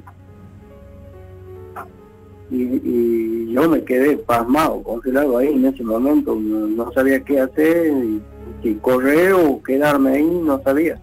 Qué locura. Y, le pedí a, Dios que me proteja, que no que no me pase nada, que si es algo malo que, haga que se vaya, ¿ves? Claro, claro. ¿Y qué pasó? ¿Hubo alguna alguna respuesta espiritual, algo que, vos viste que pasó? No, lo único que fue que se paró a la par mía y no se iba. Y estaba ahí y, y hasta que yo alumbré con la linterna así y y parece que ahí se fue o, qué sé yo, cuando yo me di cuenta que ya no estaba, ahí más salí corriendo. Gracias Héctor por compartir tu historia, te mando un abrazo. No, gracias. Gracias querido, 9 de la noche y 22 minutos, estamos completamente en vivo en Pop 1015. Si quieren seguirme en Instagram, arroba Héctor Locutor OK. Este programa está en vivo Estamos en Pop, pero también en el canal de YouTube de Pop. Pop Radio 1015, transmisión en vivo. Pop Radio 1015. Además, yo cuelgo el programa y las historias en mi canal de YouTube. Los invito a todos a seguirme. Héctor Locutor, mi canal de YouTube. Héctor Locutor, seguime, suscríbete a mi canal de YouTube y haces maratón de la noche paranormal y de las historias centrales. Natu Rodríguez me escribe por Instagram en arroba Héctor Locutor OK. Héctor, buenas noches. Estoy escuchando tu programa. Justamente hiciste referencia a la historia de tu departamento 17D. Lo busqué en YouTube pensando que tu historia es donde vivís actualmente. No, no es donde vivo actualmente. Fue en... Bueno, lo digo, cuando viví en Álvarez Tomás y Palpa, en colegiales. ¿Eh? Te comento, me dice Natu, soy la encargada del edificio que da al fondo del tuyo. del actual, ahí en San Cristóbal, sobre, sobre, Humberto Primo, dice, te escribo para contarte que una vecina varias veces se quejó que en tu edificio había ruido de golpes provenientes del espacio del lado de la pileta.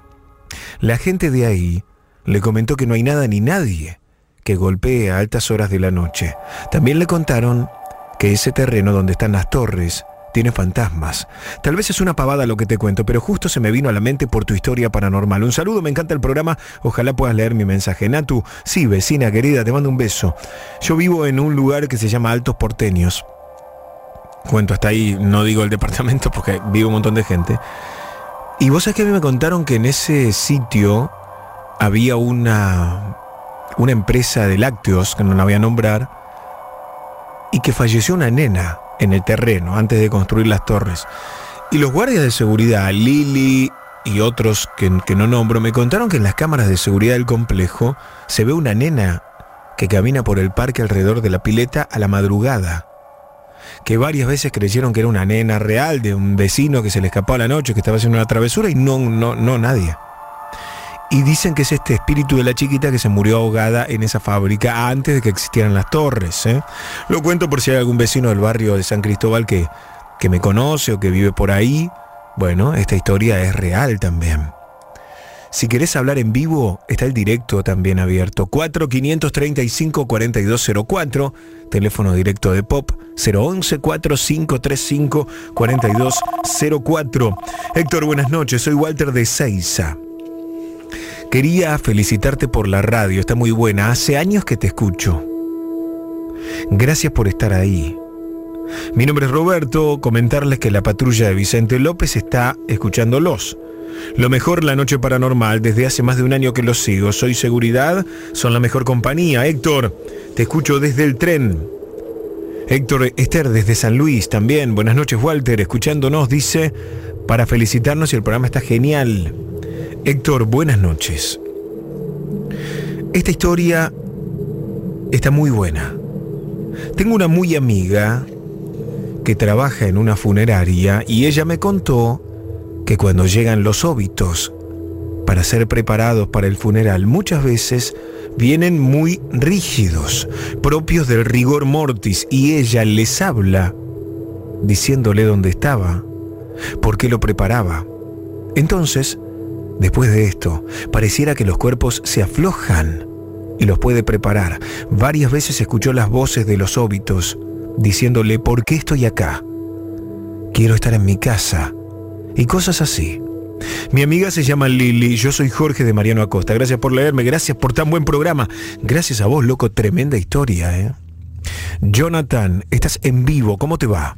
Hola Héctor, ¿cómo estás? Buenas noches. Bien, loco, bienvenido, te escuchamos. Bueno, mira, te voy a contar una historia que me pasó a mí, eh, justamente llama la despedida de mis abuelos. A ver. Eh, mi abuela tenía 102 años cuando ella falleció. eh, yo era chico, tenía unos 14, 15 años. Eh, bueno, tuve la posibilidad de ir al hospital, pero yo cuando fui ya no, ella no tenía la noción, no me reconocía y demás. Era muy triste. Eh, y bueno, después una- de unos dos, tres días, eh, yo estaba en mi casa, llega un llamado telefónico del hospital y me habían dicho que ella había fallecido. Y yo esto estaba muy dolido, ¿no? Era mi abuela, me crió, me crió desde muy chico, así que imagínate cómo estaba. Y bueno, sufrí mucho, lloré y mm, yo le pedí un día a Dios y dije, dame un momento por favor para poder despedirla, dije.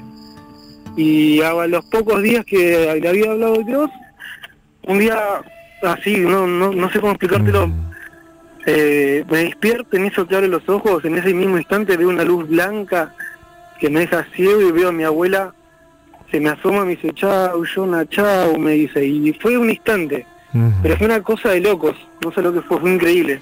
¿Cómo, vos- perdona que te pregunte, Jonathan, porque mucha gente que ha perdido un familiar quiere verlo, quiere soñarlo y no los ve, no los puede ver, no se le aparecen.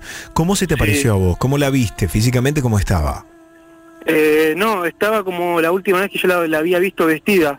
Estaba con su camisón, con los anteojos, con el pelo recogido. Estaba igual. Y, pero fue, fue increíble porque fue un, fue un segundo. ¿eh? Son esas cosas, viste, que vos decís, ¿qué, qué es? ¿Fue un sueño? ¿Fue real? No, no sabes. Y bueno, apareció en ese momento, me saludó, me pude despedir y nada, eh, fui a mi mamá y le dije, mamá, mira lo que pasó, me pasó esto. Y bueno, así me pasó también con mi abuelo. Yo a mi abuelo nunca lo conocí, no tuve la oportunidad. Un día a las 3 de la mañana, acabo de hambre mal, fui a la cocina a buscar una porción de torta que había. Aprendo la luz, cuando agarro la porción de torta, me doy vuelta y veo a mi abuelo sentado en un sillón. Me mira, me sonríe y me dice, chau, me dice también. Y desaparece, fue un segundo. Y yo le digo, mamá, mamá, vi a alguien, vi una persona, le digo, ¿quién, cómo era? Y lo describí y ella agarra, me muestra una foto y era él, era mi abuelo. Tuve la oportunidad de, de poderme despedir. Y la verdad que tenés una oportunidad que muy poquita gente tiene. Te agradecemos contarlo, Jonathan, y te mando un gran abrazo, loco. Gracias, gracias. Gracias. sí, la verdad que es una oportunidad importante. Gracias por hacer, por hacer el programa, porque en definitiva ustedes son los protagonistas. Te mando un abrazo. Abrazo, chau, chau. Chau, chau. Estamos en vivo, ¿eh? 9 de la noche, 30 minutos en la Argentina. Mañana, viernes, en vivo en América, intrusos en el espectáculo. 22 años con Florencia de la B. Voy a estar con ella y con el equipo contando historias paranormales reales. Y el caso de una bailarina que se tomó una foto en el camarín de un teatro porteño y apareció una cara fantasmagórica. Mañana la foto, el testimonio, más testimonio, fantasmas en teatro y la explicación de todo eso en Intrusos Paranormal por América, una y media de la tarde. Los esperamos ahí. Se quedan con nosotros porque hay más historias, como la de Julio, de Florencio Varela. Esto que les cuento le pasó a mi mamá. Cuando era chica, una noche estaba acostada. Escucharon ruidos por los techos y al otro día suben al techo y encuentran dibujado una especie de símbolo. Con el tiempo descubrieron que era un símbolo satánico. Nunca supieron qué vecino practicaba rituales en la terraza de la casa. Héctor, buenas noches. Esto sucedió el día que nevó en Buenos Aires. Un amigo que vive en el campo Santa Catalina estaba grabando el campo solo para grabar la nevada. Enfoca la parte del bosque donde se encontraba una gran arboleda. Se puede apreciar muy claramente un duende o gnomo de no más de 15 centímetros, pero se veía tan claro hasta con ropita diminuta. Fue algo excepcional. Una muestra fascinante de que ellos existen. Héctor, ¿cómo te va? Quería contarte lo siguiente. Yo trabajé ocho años en la cochera de un teatro como cajero de 23 a 06 en el primer subsuelo. Te digo el nombre, pero por favor no lo digas al aire. Bueno, me lo dice a mí. En ciertas épocas del año, cuando hacía mucho frío, yo me sentaba al fondo de la playa porque no soplaba el viento y tenía buena visibilidad de todo. Siempre pasaba a las 2 de la mañana. Siempre que estaba leyendo escuchaba que venía corriendo por la rampa alguien. Nunca le vi la cara porque pasaba muy rápido y al mirar solo veía algo que iba al primer subsuelo. Al principio iba a revisar todo, por si alguien se había metido, pero nunca encontraba nada. Siempre lo mismo. Si yo estaba atento no pasaba nada, solo cuando leía y estaba en el fondo. Yo lo bauticé el corredor. Una vez lo comenté a un encargado y me dijo que fue alguien que murió allí. Y lo vieron varios, ¿eh? aparte de mí. Nunca me dio miedo, era tranquilo. Solo le gustaba pasar corriendo. Un abrazo fuerte, el programa es genial. Soy Raúl. Muy buenas noches, Héctor. Soy Copy. Creo tener la respuesta a las dudas. Fantasmas, ovnis, eventos paranormales. En el plano en el que estamos, también están ellos. Pasa que a veces la Matrix tira errores y es por ello que los podemos ver o sentir. Ya que todos somos luz. Nuestro cuerpo solo es el vehículo en el cual nos toca transitar esta época. Vivos o muertos, aún seguimos siendo luz y aún seguimos en el plano. Los extraterrestres somos nosotros mismos los humanos, en el mismo tiempo, pero en otro plano de nuestro futuro distante, pero también de nuestro pasado distante.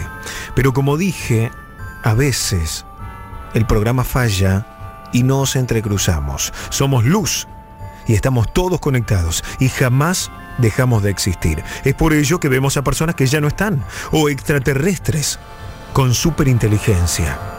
Seguimos siendo nosotros porque somos luz. Vamos a abrir en un minuto después de la tanda un bloque de mensajes de los que llegan al WhatsApp 11 27 84 1073. Si querés hablar en vivo conmigo, la palabra vivo, dos puntos. Ponele un título a tu historia, mandala al WhatsApp paranormal 11 2784 1073. La palabra vivo, dos puntos. Título de tu historia al 11 2784 1073. En audios de WhatsApp, dos o tres minutos. Relatanos tu experiencia paranormal. 11 2784 1073. La noche pop especial paranormal. Hoy no estás solo. La noche paranormal. Hello, it is Ryan, and I was on a flight the other day playing one of my favorite social spin slot games on chumbacasino.com. I looked over the person sitting next to me, and you know what they were doing? They were also playing Chumba Casino. Coincidence? I think not. Everybody's loving having fun with it. Chumba Casino is home to hundreds of casino style games that you can play for free anytime, anywhere, even at 30,000 feet. So sign up now at chumbacasino.com to claim your free welcome bonus. That's chumbacasino.com and live the Chumba life. No purchase necessary. VGW Group. Void were prohibited by law. See terms and conditions. 18 plus. Lucky Land Casino asking people what's the weirdest place you've gotten lucky? Lucky? In line at the deli, I guess? Aha, in my dentist's office. More than once, actually. Do I have to say? Yes, you do. In the car before my kids' PTA meeting. Really? Yes. Excuse me, what's the weirdest place you've gotten lucky? I never win and tell. Well, there you have it. You can get lucky anywhere playing at LuckyLandSlots.com. Play for free right now. Are you feeling lucky? No purchase necessary. Void where prohibited by law. 18 plus. Terms and conditions apply. See website for details.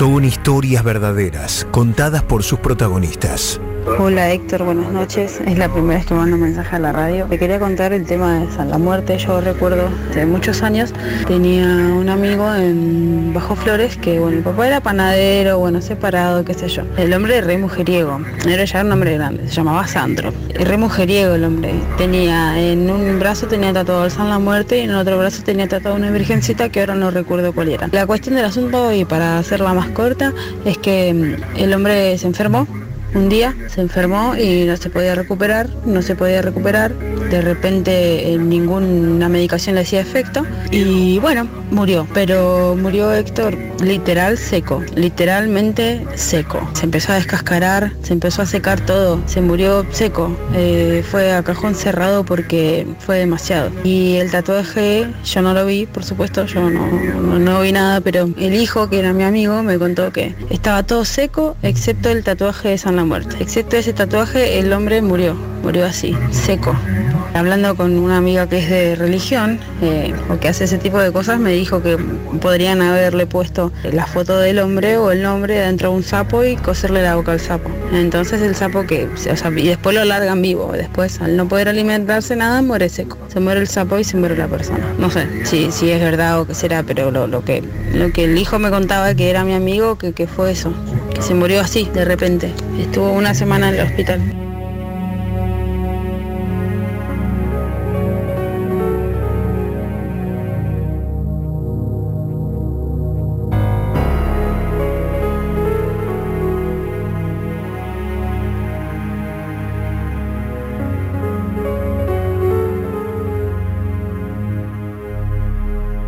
Estás en la pop escuchando a Héctor Rossi.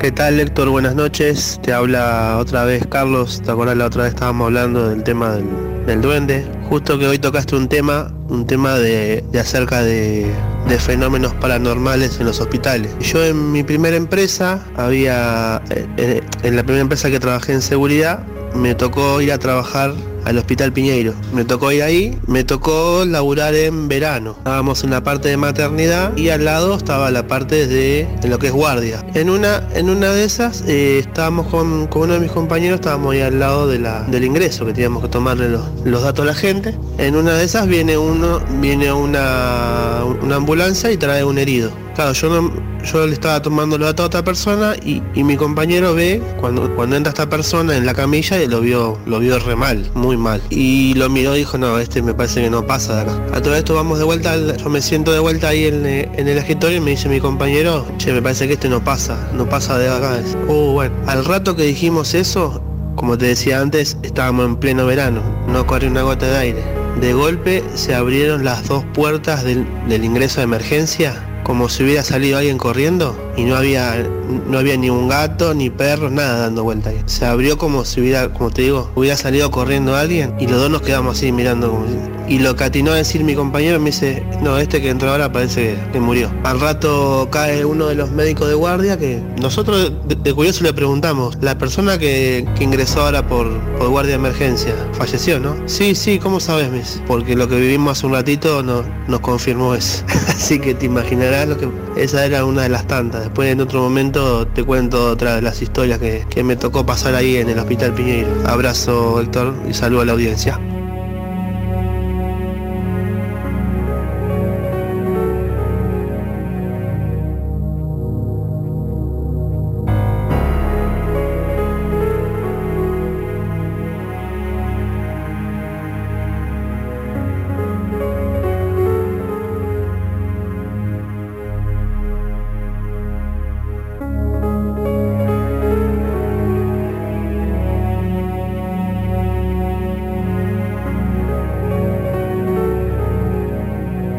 Una más. Buenas noches. Te cuento mi historia paranormal. Una vuelta cuando era chico había ido de vacaciones a Olavarría y en una parte media así de campo que era, en esa parte de noche había quedado con mi familia y vimos duendes. Pero no parecían malos, es en un lugar que había árboles y había este como muchos hongos. Y los árboles tenían un hueco y los duendes eran chicos así, no como los pitufos, sino como muestran a los duendes, se veían chicos y con los ojos negros.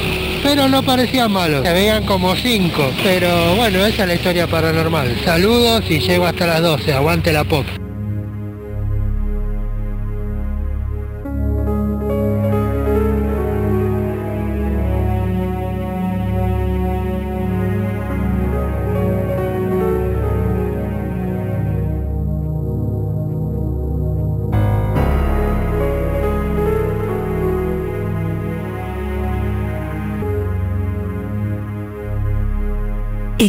Rossi en la Pop 1015. Hola Héctor, ¿cómo estás? Buenas noches, soy Carolina de Lomas, Lomas de Zamora, te escucho desde siempre, desde que arrancaste. Cuando te fuiste y ahora cuando volviste te, te escuché siempre, no te dejé de escuchar nunca. Te cuento mi historia, ya me habían pasado muchísimas cosas paranormales desde chica, después descubrí que yo podía chupar la mala energía de la gente, como que viene una persona y se pone cerca mío y yo me empiezo a descomponer, entonces evito a veces tener gente mala onda a mi lado porque me, descomponen, me hacen sentir mal y tengo que expulsar esa, mala energía de, la gente, la gente tiene maldad. Hace aproximadamente un mes yo no podía dormir, no podía dormir, no podía dormir, tenía muchos problemas de sueño, de insomnio, me costaba mucho conciliar el sueño por más cansada que estaba, me acostaba y cuando empezaba a dormitar me despertaba exaltada, asustada. Mi marido me despertó como dos o tres veces porque yo estaba ahogándome y caminaba a la punta de mi cama. A todo esto lo vi tres, cuatro veces y después lo vi estando ya despierta mirando mirando la tele acá en la cocina estaba sola yo porque no había mis hijos no estaban ni mi marido tampoco. Y me puse a buscar por internet y descubrí que eran hombres sombra que te chupan la energía que ya me había pasado varias veces siendo chica que se me sentaban en la cama y una vez me rascaron la cabeza y después se levantaron y se fueron y yo estando despierta tuve que fingir que estaba dormida porque sentía como se hundía el colchón cuando alguien se sentaba y yo dormía sola en mi habitación. Y bueno hasta que me empezaron a perseguir acá en la casa tuve que limpiar toda mi casa un momento, un día en la noche, mi marido estaba acostado jugando a la play, estaba todo apagado, mis hijos ya estaban durmiendo, yo me vine al baño, escucho que él camina porque él tiene un par de, de pantuflas que es muy característico el sonido, ya las conozco cuando él camina, y siento que él viene caminando y se para atrás de la puerta y yo por el marquito de la puerta abajo veía el, el reflejo de los pies de él. Y le dije, ya me vas a sacar del baño siempre que entro, me querés sacar del baño, le dije yo así de chiste. Y abrí la puerta y no había nadie. Me voy a la pieza rápido y él estaba acostado, nunca se había levantado. tuve que limpiar toda mi casa para que estas entidades desaparezcan, pero estoy, estoy segura que eran, eh, que no es la primera vez que me persiguen y me quieren ahogar. Siempre que estoy durmiendo me ahorcan y bueno, ya es la segunda vez en cuatro años más o menos que mi marido me despierta porque prácticamente estaban a punto de matarme. Bueno, te mando un beso grande, soy Caro de Lomas, hasta luego y me encanta el programa, obviamente los escucho siempre. Un beso grande para todos.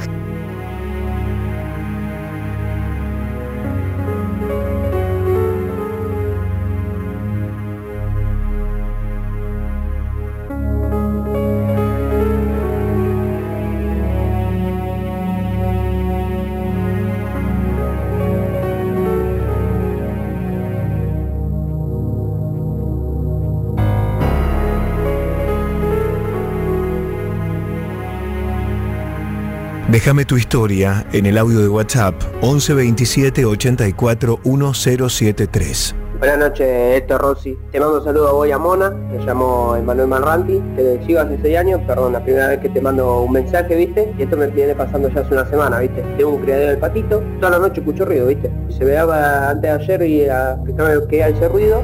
Bueno, me voy, ¿viste? Me voy al criadero y yo tengo un chapón, ¿viste? Cayó en la lagunita miro hacia una sombra negra, me levanta uno de los patos, Lucas se llama el patito, se llamaba, me lo despluma, me lo mata, me lo despluma, ¿viste? Yo asustado me quedo escondido tras el chapón y veo que la sombra se va para el monte, porque hay un monte, ¿viste? Allá al fondo, yo soy el lobo, ¿no? Allá al fondo hay un monte, ¿viste? Y lo sigo, ¿viste? Cuando trae un árbol y miro que la sombra vete las plumas dentro de un árbol, ¿viste? Se va, una sombra negra, grandota, ¿viste? Mira, te lo digo, me, da miedo, tiembla la mano. Me acerco al árbol para ver que, había vestido dentro del árbol y había las plumas y una foto, ¿viste? Y bueno, asustado me fui corriendo para mi casa de la cabeza y me, acosté a dormir. Me levanté el otro día pensando que no había pasado nada y me voy a echar un para ver si iban ahí las cosas, ¿viste? Y no, no, no estaban ya las cosas, ¿viste? Pero es medio rara la, cosa. Te dicen que es el, señor, un señor que recolecta plumas de ganso, de patos, que hace brujería en, todo, en todos los lugares, ¿viste? En todo el barrio, todo el lobo, ¿viste? La Rueda del Lobo, esa es mi historia esto. Espero que les haya gustado, les mando un saludo a vos y a Mona y a mi hermano más, Marranti.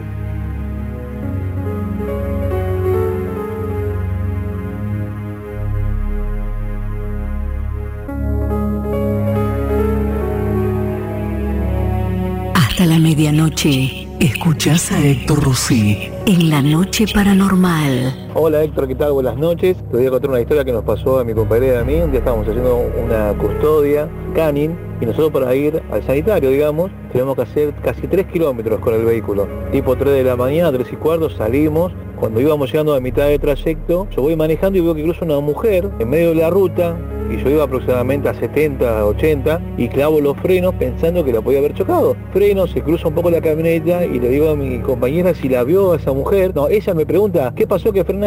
Y le digo, ¿no la viste la mujer? ¿Qué mujer? Y yo juro por mis hijos que había visto una mujer que había pasado delante mío. Además, tuve miedo de haberla chocado. Seguimos más adelante, ya un poquito más calmo, también estaba ahí un poquito de neblina. Vamos a la estación de servicio, hacemos lo que tenemos que hacer. A la vuelta, cuando volvemos a nuestro lugar, estacionamos y bueno, el cansancio me llevó a cerrar los ojos y dormir un poco, dormitar. Y en un momento de esa noche, a mi compañera le golpean el vidrio de la camioneta, del móvil que estábamos nosotros. Cuando ella se da vuelta, no había nadie. Pero ella jura y perjura de que alguien golpeó vidrio esa noche. Muchas gracias, que tengan muy buenas noches.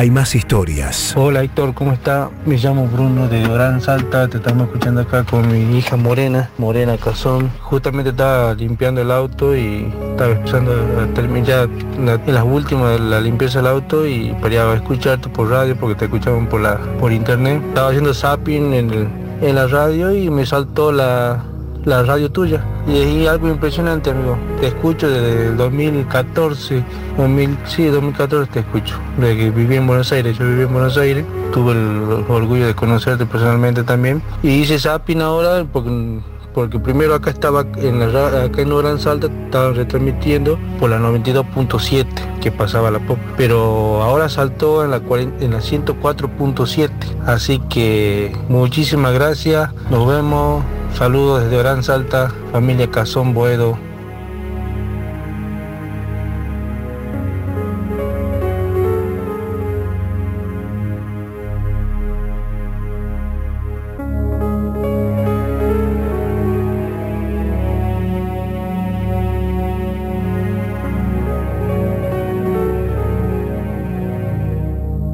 Una más, dale.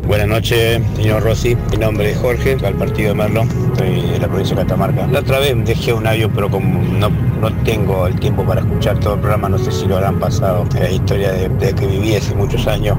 Era chico yo, por de la mañana, por ahí, yo dormía en la habitación sola. Me desperté, no sé qué hago, abro los ojos y veo como un humo, como una nube, algo blanco que salía por la ventana de la habitación. Así, despacito salía, como una, no sé qué era, a mí era un espíritu que ronda ahí, porque antes en esa casa se habían velado familiares que han muerto, qué sé yo, y te dicen que quedan esas energías ahí. Bueno, esa es mi historia y nunca, bueno, después sí, más, más acá estaban ruido, me golpeaban las puertas, siguió habiendo una actividad en esa casa, pero ya muchos años más para acá yo me mudé de ahí y ya no, no, no pasó más nada, pero la historia mía es esa, de ¿qué, qué, habrá sido eso? No, no sé realmente, pero no tenía forma de, de persona ni nada, solamente era como una, una nube, un humo blanco, así, o, o parece una neblina, salía por la ventana sin que la ventana se abriera ni, ni se moviera la cortina, nada, así que bueno. Bueno, esa es mi historia paranormal hace cuando era muchos años. Yo ya tengo más de 60 años y mirá lo que pasó. Bueno, espero que la pasen y gracias. Este, y muy bueno el programa, estoy escuchándolo a partir de que descubrí, no sé de cómo, este programa, eh, porque siempre me gustaron escuchar esas historias, pero este, me dan miedo, ¿no? Como a cualquiera, pero es como que te atrapan igual. Bueno, gracias, buenas noches. La vida al aire, según Héctor Rossi. La Pop. Lleva Querubín jabón líquido para lavar ropa de 900 mililitros al precio de 800. Querubín te da 100 mililitros gratis para que laves más, pagando menos. Usalo con suavizante Querubín Premium para que tu ropa quede más suave y perfumada. Grupo Queruclor. En Neuquén Estamos al aire. Escuchanos en 979. La Pop Neuquén. Pop Neuquén. Más Argentina en el mundo. Más beneficios para vacaciones de invierno. Tenemos los mejores descuentos en paquetes y pases de esquí. Pagalos hasta en 12 cuotas sin interés. Juntos viajamos al mundo. El plan ideal para este fin de semana es Parque de la Costa. Vení a divertirte en familia y con amigos y llévate una experiencia inolvidable. Abierto sábados, domingos y feriados. Compra tus pasaportes anticipados en parquedelacosta.com.ar. Parque de la Costa, el mejor plan. Estás en la pop escuchando a Héctor Rossi. Lucky Land Casino asking people what's the weirdest place you've gotten lucky? Lucky? In line at the deli, I guess? Aha, in my dentist's office. More than once, actually. Do I have to say? Yes, you do. In the car before my kids' PTA meeting. Really? Yes. Excuse me, what's the weirdest place you've gotten lucky? I never win and tell. Well, there you have it. You can get lucky anywhere playing at LuckyLandSlots.com. Play for free right now. Are you feeling lucky? No purchase necessary. Void where prohibited by law. 18 plus. Terms and conditions apply. See website for details. With Lucky Land slots, you can get lucky just about anywhere. Dearly beloved, we are gathered here today to. Has anyone seen the bride and groom? Sorry, sorry, we're here. We were getting lucky in the limo and we lost track of time. No, Lucky Land Casino, with cash prizes that add up quicker than a guest registry. In that case, I pronounce you lucky. Play for free at LuckyLandSlots.com. Daily bonuses are waiting. No purchase necessary. Void where prohibited by law. 18 plus. Terms and conditions apply. See website for details.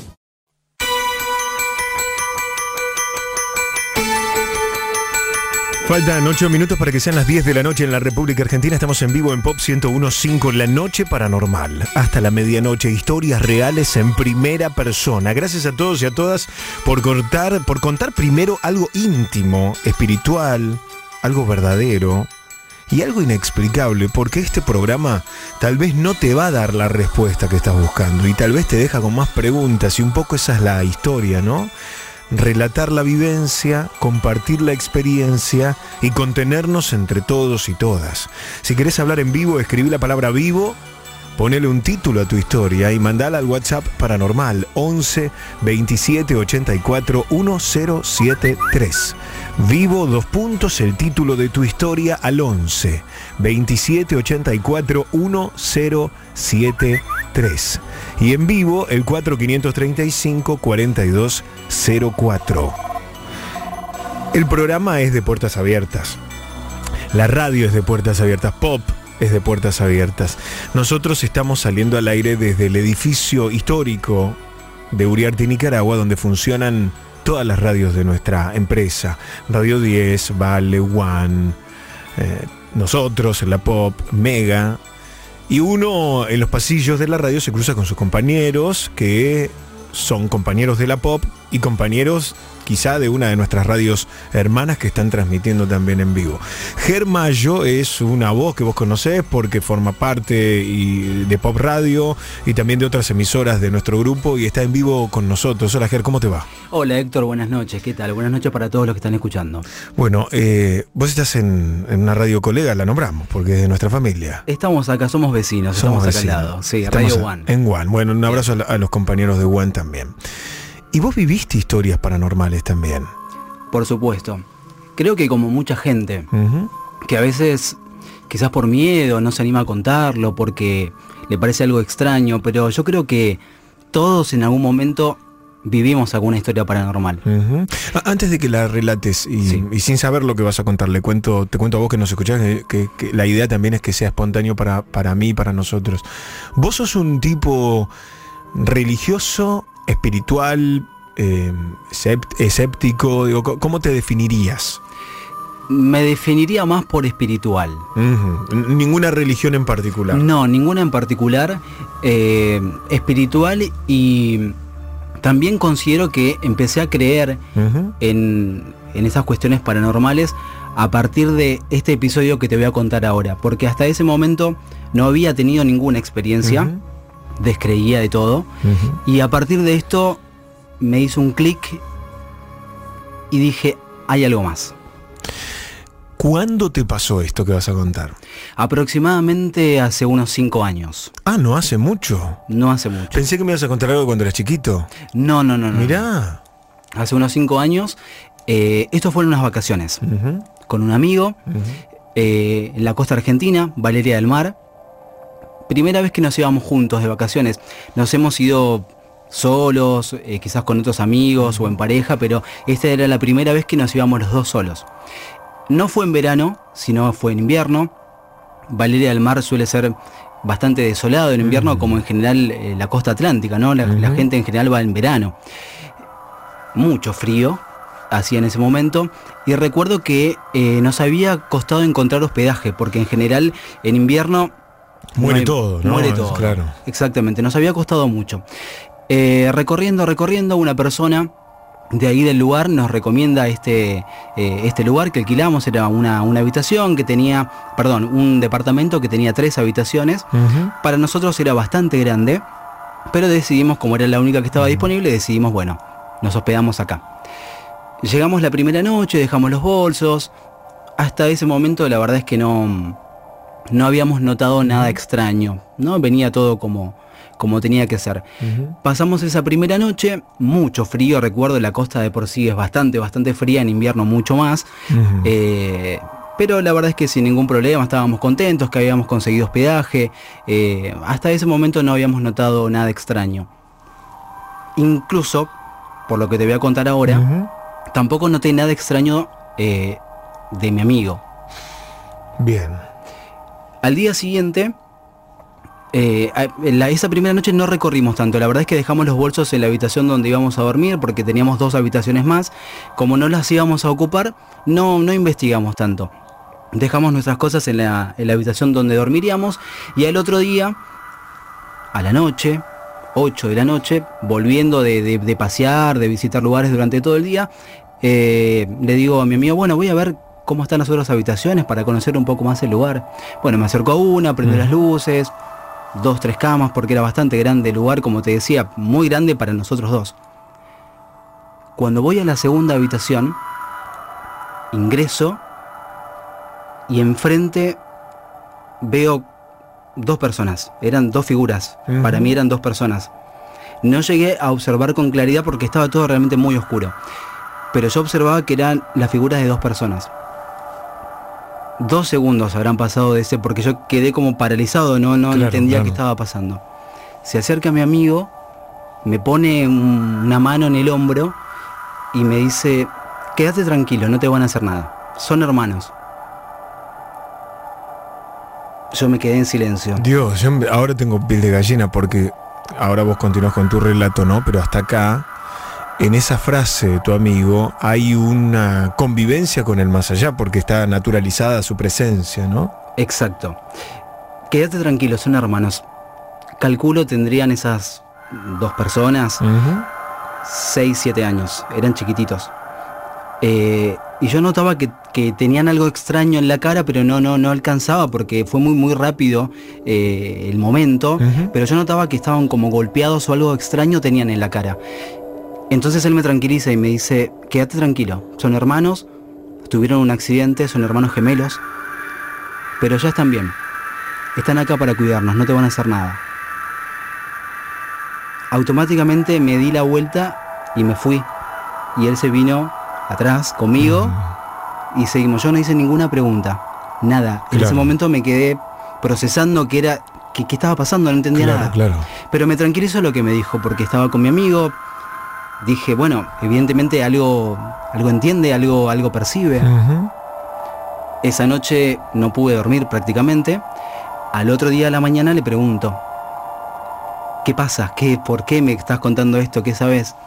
Y me confiesa que no es la primera vez que le pasa, que ya había visto eh, seres paranormales o, o como sí, lo sí. queramos llamar Sí. en otras oportunidades y que él se- sentía como que tenía un- una especie de sexto sentido, que se conectaba un poquito más con las cosas y que estas apariciones las tenía constantemente, constantemente, en la calle, en el trabajo, en todos lados. Como, perdóname, como la película Sexto Sentido, lo que estás contando. Perdona que la spoileé para la gente que no se escucha y no la vio, pero es un chiquito que, que ve a los muertos. Sí, exactamente. Y percibe, percibe además un poco de su historia, qué es lo que sucedió, cómo Claro. murieron, porque él me explicaba.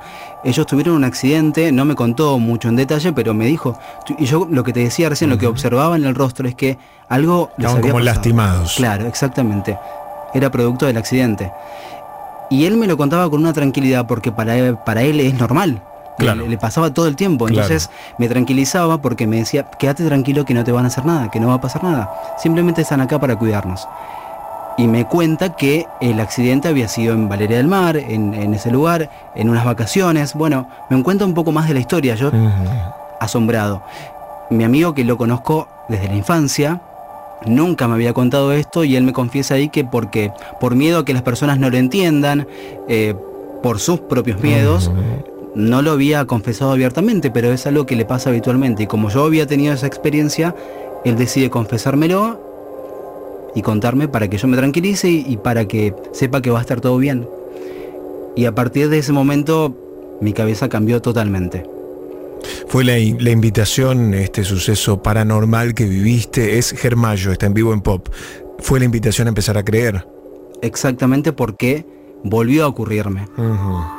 Eh, ya sin él, estando solo. Es como que siento como que me abrió la puerta o me Ah, abrió lo-.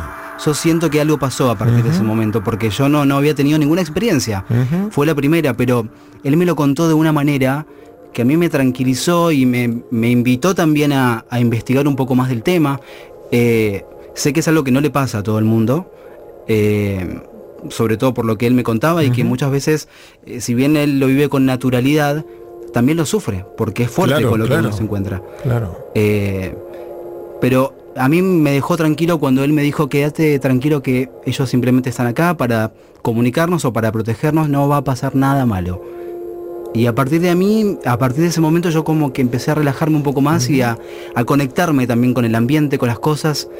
Y hace mucho tiempo igual que no me, no me sucede, pero... Pero, perdóname, no, vos decís que, que a partir de este suceso se abrió un portal en vos o un don que tal vez tenías y que no estaba desarrollado. No te volvió a pasar, pero vos tampoco lo estás buscando, ¿no? O sea, que, que te pase cuando te. que te sorprenda cuando te pase, ¿no? Exacto. Eh, durante, a partir de ese momento estuve un tiempo abierto, digamos, a esas experiencias, pero Sí. ya hace un tiempo que dije, no, hasta acá. Y ya no lo busco y ya no aparece tampoco. ¿Podríamos titular la historia que nos contaste Hermanos de sangre, hermanos más allá de la vida o hermanos más allá de la muerte? Hermanos más allá de la muerte. Gracias, Ger. Gracias. ahora en el lugar en el que estás y tenés puesto el Bluetooth del auto con la app de Pop Radio, como mi amiga Dana Fleiser, que en Las Vegas nos escucha en vivo, mandame todo, por favor. Mandame todo en un video ahora al WhatsApp paranormal 11 27 84 1073. Elías, estás en vivo. Hola Héctor, ¿cómo estás? Muy bien, querido, bienvenido. Te escuchamos, Elías. Sí, mira, eh, bueno, son dos historias, no sé A si... ver. Sí, sí, son dos historias, mira. Contame. Eh, bueno, la primera es, eh, bueno, hace mucho tiempo que ya falleció mi cuñado, ¿viste? Y bueno, mis cuñadas me contaban que en el hospital, cuando iban y la cuidaban, lo cuidaban a él, dice que mi cuñado se despertaba porque dice que había un nene que le tiraba la- los acolchados de la cama del hospital y había un nene que no lo dejaba dormir y estaba con un con un ¿cómo se llama? con un arma con un rifle tipo un rifle dice que lo veía Epa. Y O sea, ¿cuánto tiempo dejaba- estuvo no lo dejaba dormir cuánto tiempo estuvo internado tu familiar? sí mi cuñado que murió falleció hace un montón ¿Cu- ¿Cuánto tiempo estuvo internado? Eh, estuvo más o menos un mes. Y mientras estuvo internado tuvo estas apariciones de, de un chico que le tiraba de la, de la sábana. sí le tiraba la sábana no lo, no lo dejaba no lo, no, no lo quería dejar vivir era como que se lo quería llevar Qué bárbaro. y finalmente pasó eso Dios. Este, bueno, eh, al tiempito, bueno, falleció mi cuñado. Claro. Este, la siguiente historia es eh, mi suegra, en- vivía en un barrio acá de General Roca que se llama Norte, Barrio Norte, y la cosa es que mi suegra salió afuera a tirar agua, ¿viste? Sí. Y acá, ¿viste? Se- tenemos parrales, así que teníamos tipo un parral así, teníamos un parral y salió, tiró agua y, y en una parte, una parte oscura y dice que de golpe se le apareció una persona como de dos metros más o menos, de sombrero todo negro, y agarró y le agarró la mano a mi suegra.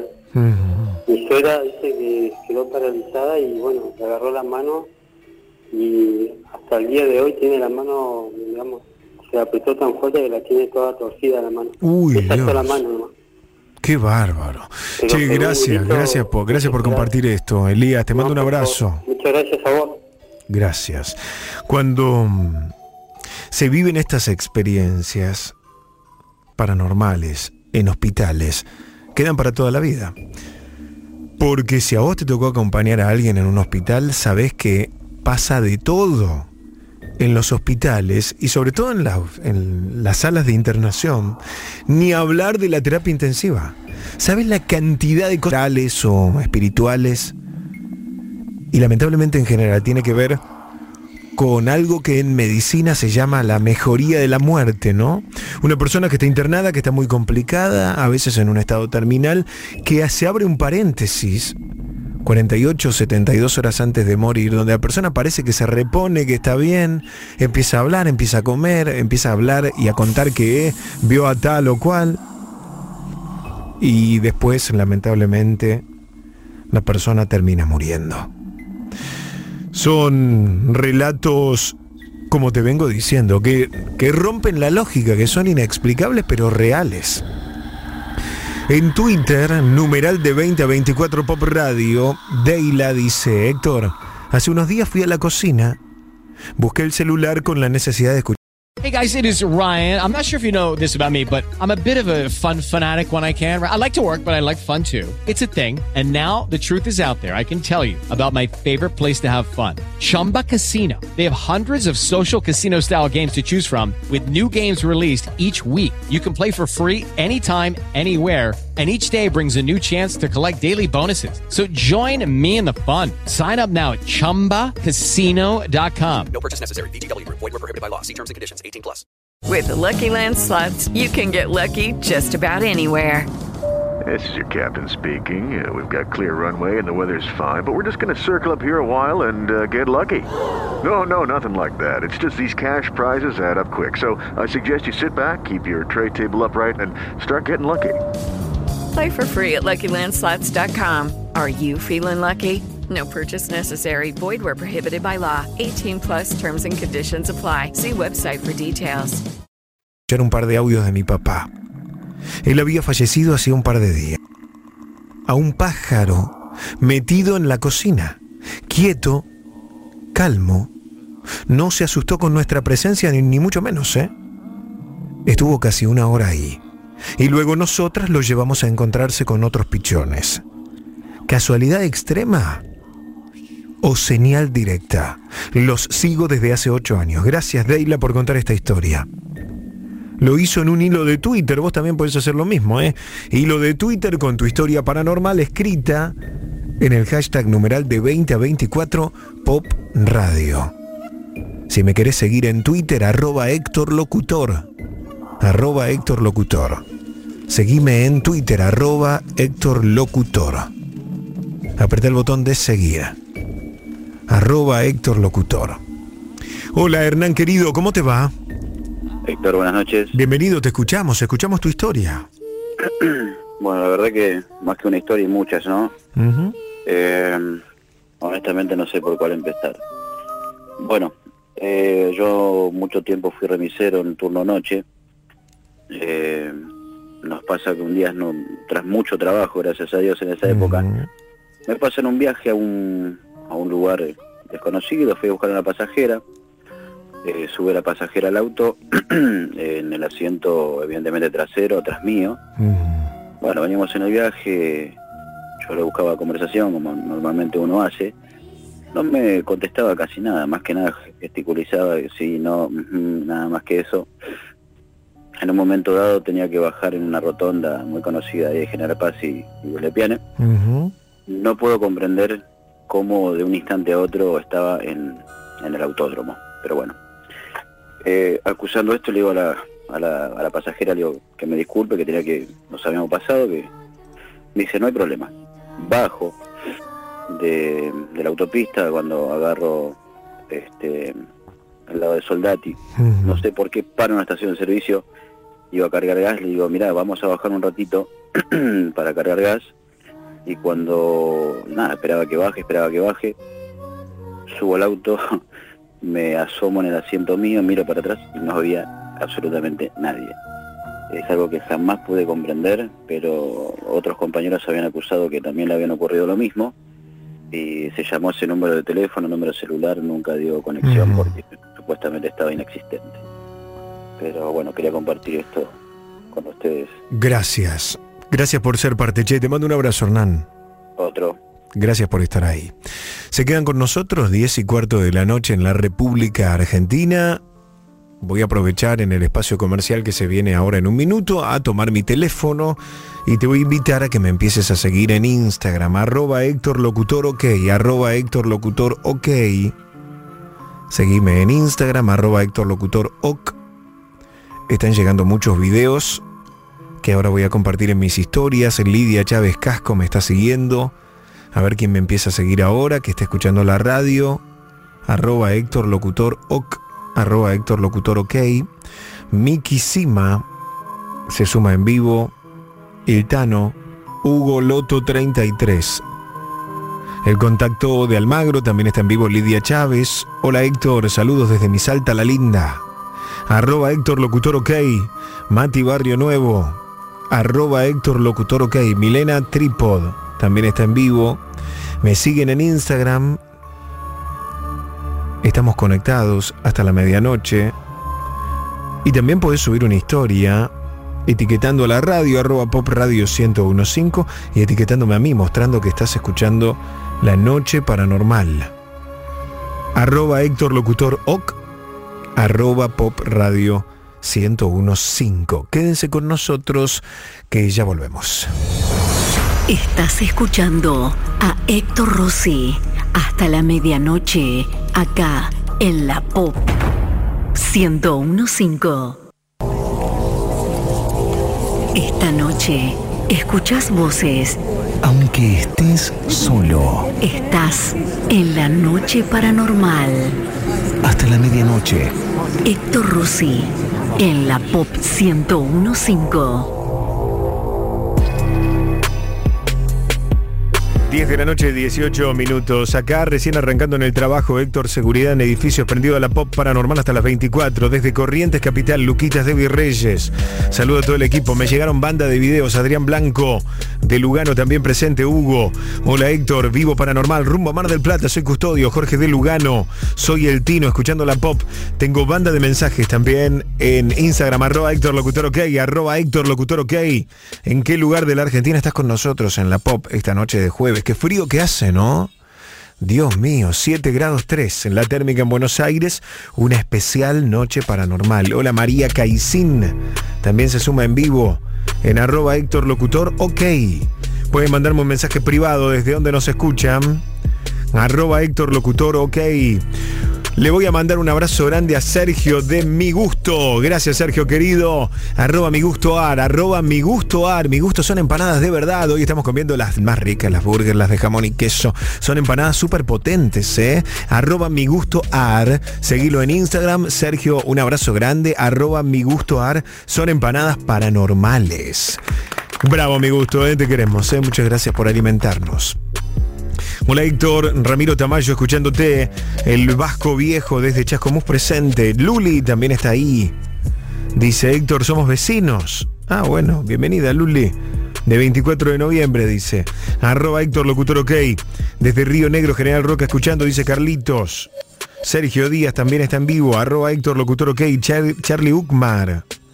Valentino Talpini desde Capital hasta Canning. Elena Galarza en Monte Grande. Elena y Juan Carlos, te seguimos. Nos encanta escucharte, Héctor. Héctor, soy Alfredo de Tigre. Abrazo loco. Siguiendo la noche paranormal, Alfredo Cabrera. Por Dios, dice. Estoy internada, Héctor, con un cólico renal. Hoy no duermo, dice Adriana Noemí. Mejorate, Adriana. Arroba Héctor Locutor OK. Estoy en Instagram, Eze- Ezequiel Falcón, desde el laburo en San Miguel. Hola Héctor, me encanta la radio, dice Jubel. Todos conectados y todos en vivo. Y tengo una historia para vos.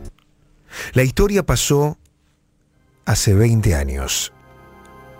Yo fui a trabajar con unos compañeros en una finca en el pueblo de La Invernada, en Tucumán. Cuando llegamos a ese lugar, nos dieron tres piezas para 12 personas. En el lugar había cuatro piezas y solo se podían habitar tres. Después de unos días de estar ahí, comenzamos a escuchar sonidos raros. Era como si una persona corría por el techo. Además, se escuchaban llantos de niños que venían de la habitación que no quería que ocupásemos.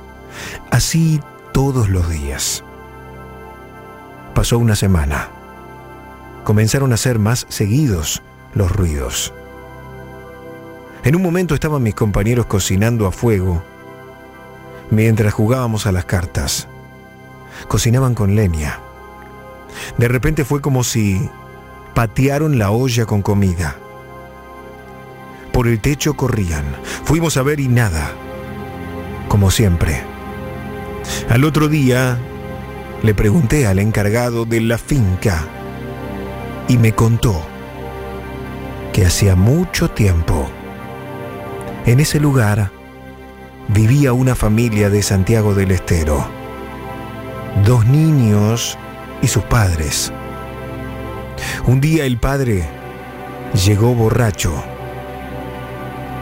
Mató a sus hijos.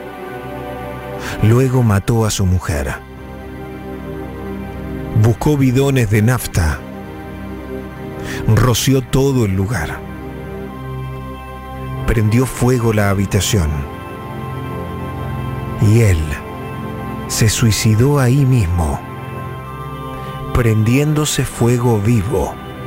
Dicen que se arrojó combustible en todo el cuerpo y que mientras ardía en llamas, gritaba, me quiero ir directo al infierno, que el diablo me lleve.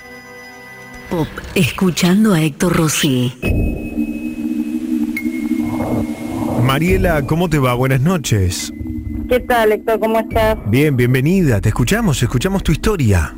Bueno, dale. Mira, te comento. Eh, nosotros estamos acá en Varela hace 15 años. Pudimos comprar una casa, un terreno. El tema fue que al tiempo que nosotros estamos acá, estaban los chicos jugando en nuestra pieza y vienen los tres corriendo, que había una persona con ropa blanca en el fondo de la casa. Bueno, nosotros, viste, cosas de chicos, salimos con mi esposo, miramos, no había nadie. Bueno, empezó así. Después yo tenía una perra que cada vez que yo salía al fondo a tender ropa o algo, ella miraba un pasillo y no dejaba que nos acercáramos. Este, tengo una amiga que dejó de venir a mi casa porque vio lo mismo, una persona de blanco que caminaba, amigos de mis hijos que nos decían lo mismo, y decido empezar a investigar un poco que sobre la casa. Claro. Este, bueno, viste que por vecinos siempre te dicen una cosa, te dicen otra, y nos enteramos que la casa eh, fue un templo umbanda. Ah, mirá. Se hacían, sí, se hacían este, sacrificios de animales, rituales. Fue en un tiempo como muy heavy acá, ¿viste? Eh, hasta donde investigué, hay muchos animales enterrados en el fondo. No quise saber más. El que nos Mm. Pero claro. la casa fue... Pero, eh, ¿Eh? digo, pero claro, tuvo que pasar esto para darse cuenta que había una historia, ¿no? Porque evidentemente las manifestaciones eran terroríficas. Pero vos no sabés, Héctor, es poco lo que te cuento. Eh, yo tendía sábanas o tendía ropa y se veían piernas. Ay, Dios o mío. sea, no, yo imagínate, los chicos chicos, eh, no podía gritar, no podía decir nada porque no quería asustar a mis hijos. Y tener que tener esa fuerza, viste, de decir, no vi nada. No vi nada, está todo bien. Eh, a mi hija también, mi hija le pasaba que veía constantemente una nena. Hay un amigo de mi hijo que eh, corre porque él ve dos piernas, pensando que era mi hija, agarrarle las dos piernas a mi hija y dice que en un momento las piernitas se van para atrás y no había nadie. Ese nene el día de hoy, cuando te lo cuenta, se, se pone a llorar, porque dice, es horrible lo que me pasó. Claro, claro. Y bueno, empecé a averiguar, ¿viste? ¿Qué, ¿Qué más había atrás de todo esto? Porque realmente yo tenía los chicos chicos, eh, como familia la pasamos muy mal también. Hubo un tiempo que eh, a nivel matrimonio, a nivel nuestros hijos, nos empezó a ir todo mal, mal, pero Héctor, ya era eh, mal, mal, ¿viste? Y bueno, nos enteramos que eso que era un templo humano, que vivió gente acá, que era, fue gente mala la que vivía. Claro. Gente que ha estado presa, eh, gente que molestaba en el barrio. Este, y yo, ¿sabes qué? Eh, me refugié en San Benito. Como saben ustedes, ¿no? Que San Benito es el santo exorcista, ¿no? El que cura con el escudo. Exacto. ¿Sabes dónde lo puse? En la puerta de entrada de mi casa arriba. Ahí, ahí lo puse. Este, mira, nos han pasado un montón de cosas, aparte de ver, escuchar, escuchar que hablan, o sea, y tratar de, de no darle importancia, ¿viste? Pero honestamente desde que pusimos a San Benito es como que ha estado un poco más tranquilo. Ujú, pero que funcionó sí, como, como un escudo. Sí. Sí, ¿qué decías? Sí, sí, yo creo mucho en él, yo te juro que mira, eh, creo muchísimo en él. Lo que últimamente eh, eh, noto, yo tengo una gata que cuando mi esposo y yo nos vamos a acostar, ella entra a mi pieza y queda eh, como tildada en, en distintas partes de la pieza, ¿viste? Queda como estatua. Y da un recorrido, ¿viste? Y después como que cuando ella está tranquila se duerme. Viste que Mm. dicen que los gatos Que, también ven que cosas. también ven cosas y, y actúan como, como, no como escudos, sino como protectores, ¿no? Exacto, como que protegen. Eso lo veo mucho, yo tengo cinco gatos, imagínate si no me protegí. cinco Qué gatos. bárbaro, che. Che, ¿y qué de cosas en esa casa? Eh? Mariela, te quiero agradecer este contacto y te mando un beso grande. Dale, te agradezco muchísimo a vos, Héctor. Gracias por escucharnos. Dale, dale, un beso grande. Beso, gracias. Estamos en Dale, vivo, eh, chau, hasta las 12 de la noche. Para hablar en vivo conmigo y contarme tu historia paranormal, escribí ya mismo la palabra vivo, dos puntos, ponele un título a tu historia y mandala al WhatsApp paranormal 11 27 84 1073. La palabra vivo, dos puntos, el título de tu historia al 11 27 84 1073. Te llamamos nosotros y te ponemos al aire. También podés grabar un audio de WhatsApp de dos o de tres minutos. Relata tu experiencia paranormal la que sea, con duendes, con espíritus de cementerios, con hospitales, con seres queridos que no están, historias espirituales, con ángeles. 11 27 84 1073, tu audio de WhatsApp y en un ratito sale al aire. También puedes llamarme en vivo. Toma el teléfono y marca 4535 4204. 011 4535 4204 es el teléfono directo de la radio 4535 4204 quédense con nosotros ¿eh? estamos en vivo para hay alguien más que me está esperando lo voy a saludar y ahora y ahora charlamos Facundo estás ahí Hola, buenas noches, Héctor. bien querido ¿de dónde sos? De Morón. de Morón bueno titulame tu historia ¿de qué me vas a hablar? Eh, te voy a hablar de algo que me pasó hace unos 15 años atrás. Eh, yo salía con una chica de la localidad de Moreno y el primer día que, que fui, te, te cuento la historia por completo. para no decime ¿cómo la titularías? ¿qué título le pones? Y yo le puse el fantasma de Moreno, pero Bueno, bueno.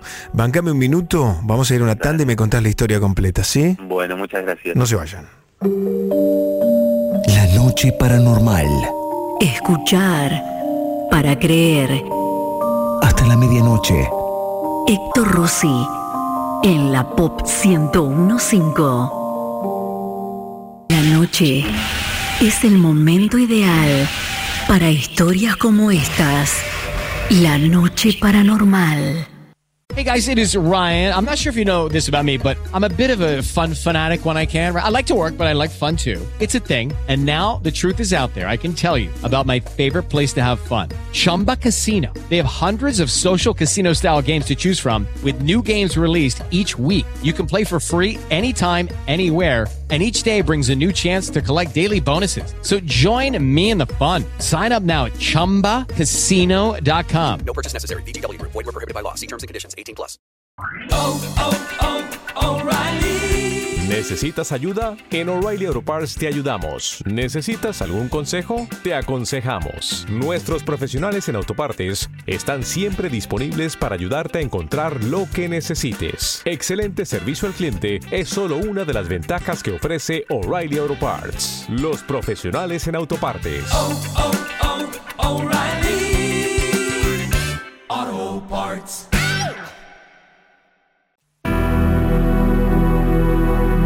Titulaste El fantasma de Moreno, Facundo, estás en vivo, ahora sí te escuchamos. Sí, te comentaba, hace 15 años atrás eh, conozco a una chica de la localidad de Moreno, eh, la cual nos, nos pusimos de novios, y me invita a su casa. El primer día que voy a la casa, ella tenía una habitación que la ventana de la habitación, en vez de dar hacia, hacia afuera, daba hacia el living comedor de la casa. El primer día cuando, cuando voy a la casa me invitan a comer y miro miro hacia la ventana y veo la, la cara de una persona totalmente pálida y sin cabello mirándome. Me lo quedé mirando unos segundos pensando que podía ser algún familiar de ella. Eh, eh, bueno, al menos eso es lo que creía hasta que torcí la mirada y desapareció. Eh, un tiempo después me invitan a, a dormir a la casa de, de esta chica y me arman una cama cucheta en el living comedor, o sea, donde la ventana de la pieza donde vivía esta persona eh, daba, ¿no? coincidía. Eh, durante toda la noche sentí que alguien me, me respiraba en la cabeza, en la cara, me respiraba al lado de, de la cara. Eh, después de un tiempo le pregunté a ella por qué la habitación esa estaba totalmente llena de, de cosas y ella dormía en el comedor. Eh, le pregunto por qué dormía en el comedor y me dice porque hay alguien ahí en la habitación que me molesta.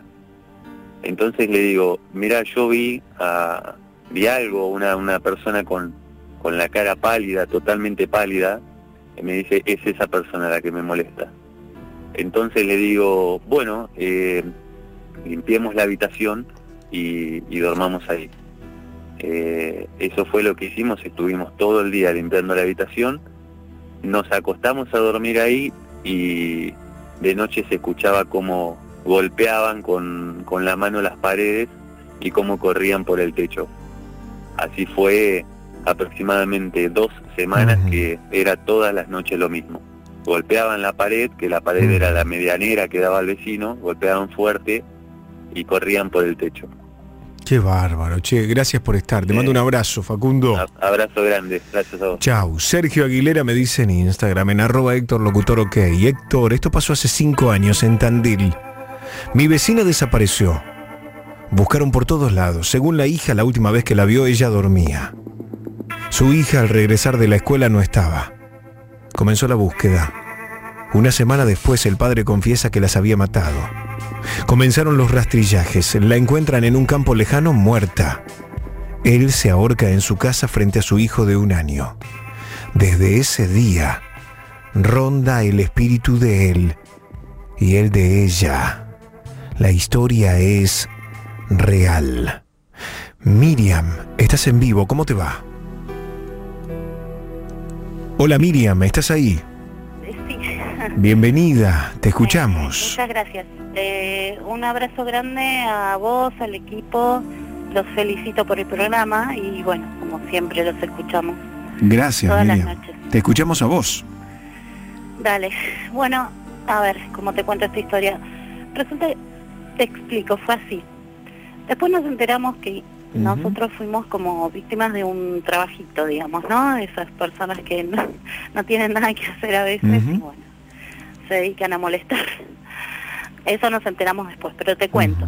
Yo estaba du- durmiendo, ¿no? Estaba descansando, eh, era de noche, en la cama, qué sé yo. De repente eh, tengo una pesadilla en la cual veo como una calavera, ¿viste? La cabeza sola era.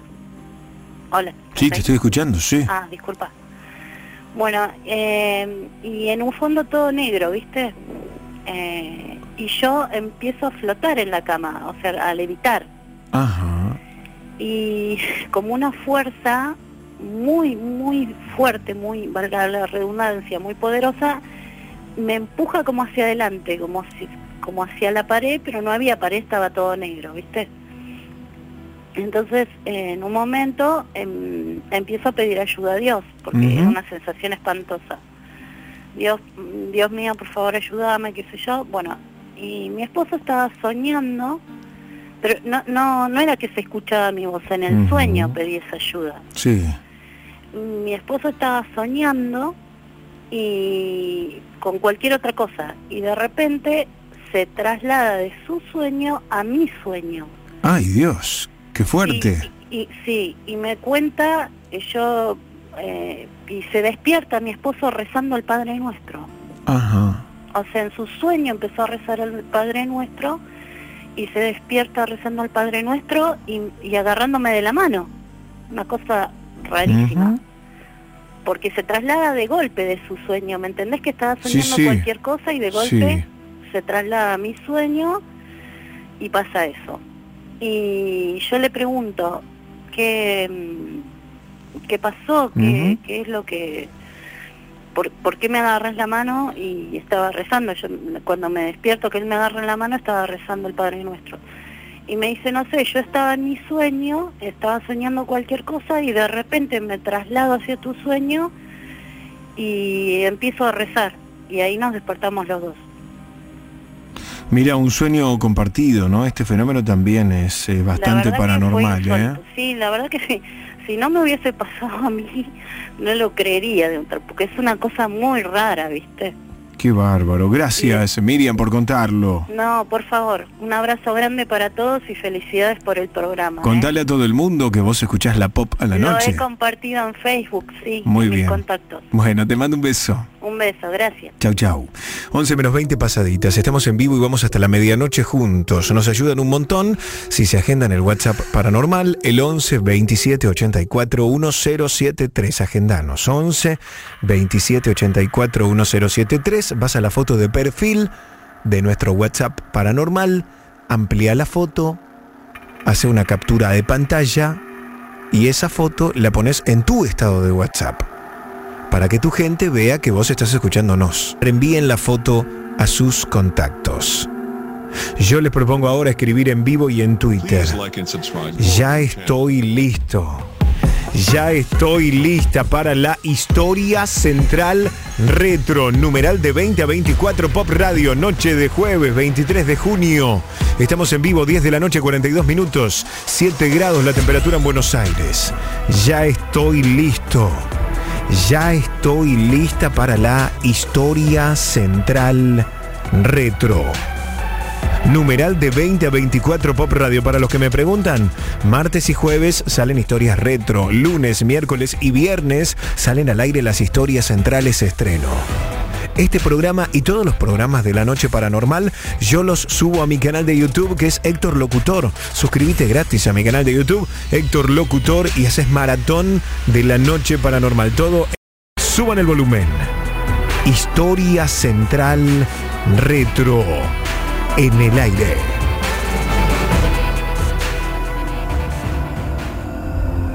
Esta es la historia real de Cadenas Sangrientas. A Berta le gustaba contar historias y cuentos que se inventaba ella misma con mucha facilidad. Elizabeth era su mejor amiga y se sentaba siempre a su lado en el colegio. Berta quería ser novelista y viajera. Berta y Elizabeth no querían saber nada de novios ni de chicos. Estaban siempre contándose secretos y preparando viajes por el mundo. Sobre todo, querían ir a China. Ya se habían leído una guía de viajes. Cuando seamos mayores, tenemos que ir a China, le decía siempre Berta a su amiga preferida. Durante las clases hablaban y hablaban, haciendo planes, aunque tenían que tener cuidado para que no las descubrieran. Seguramente se reirían de ellas. Con el dinero que iba a conseguir la chinita, las dos podrían vivir juntas y dedicarse a lo que quisieran. Berta hablaba chino, inglés, español y estaba aprendiendo francés. Las dos amigas eran las mejores del colegio en todas las asignaturas. También les gustaba hacer travesuras y reírse.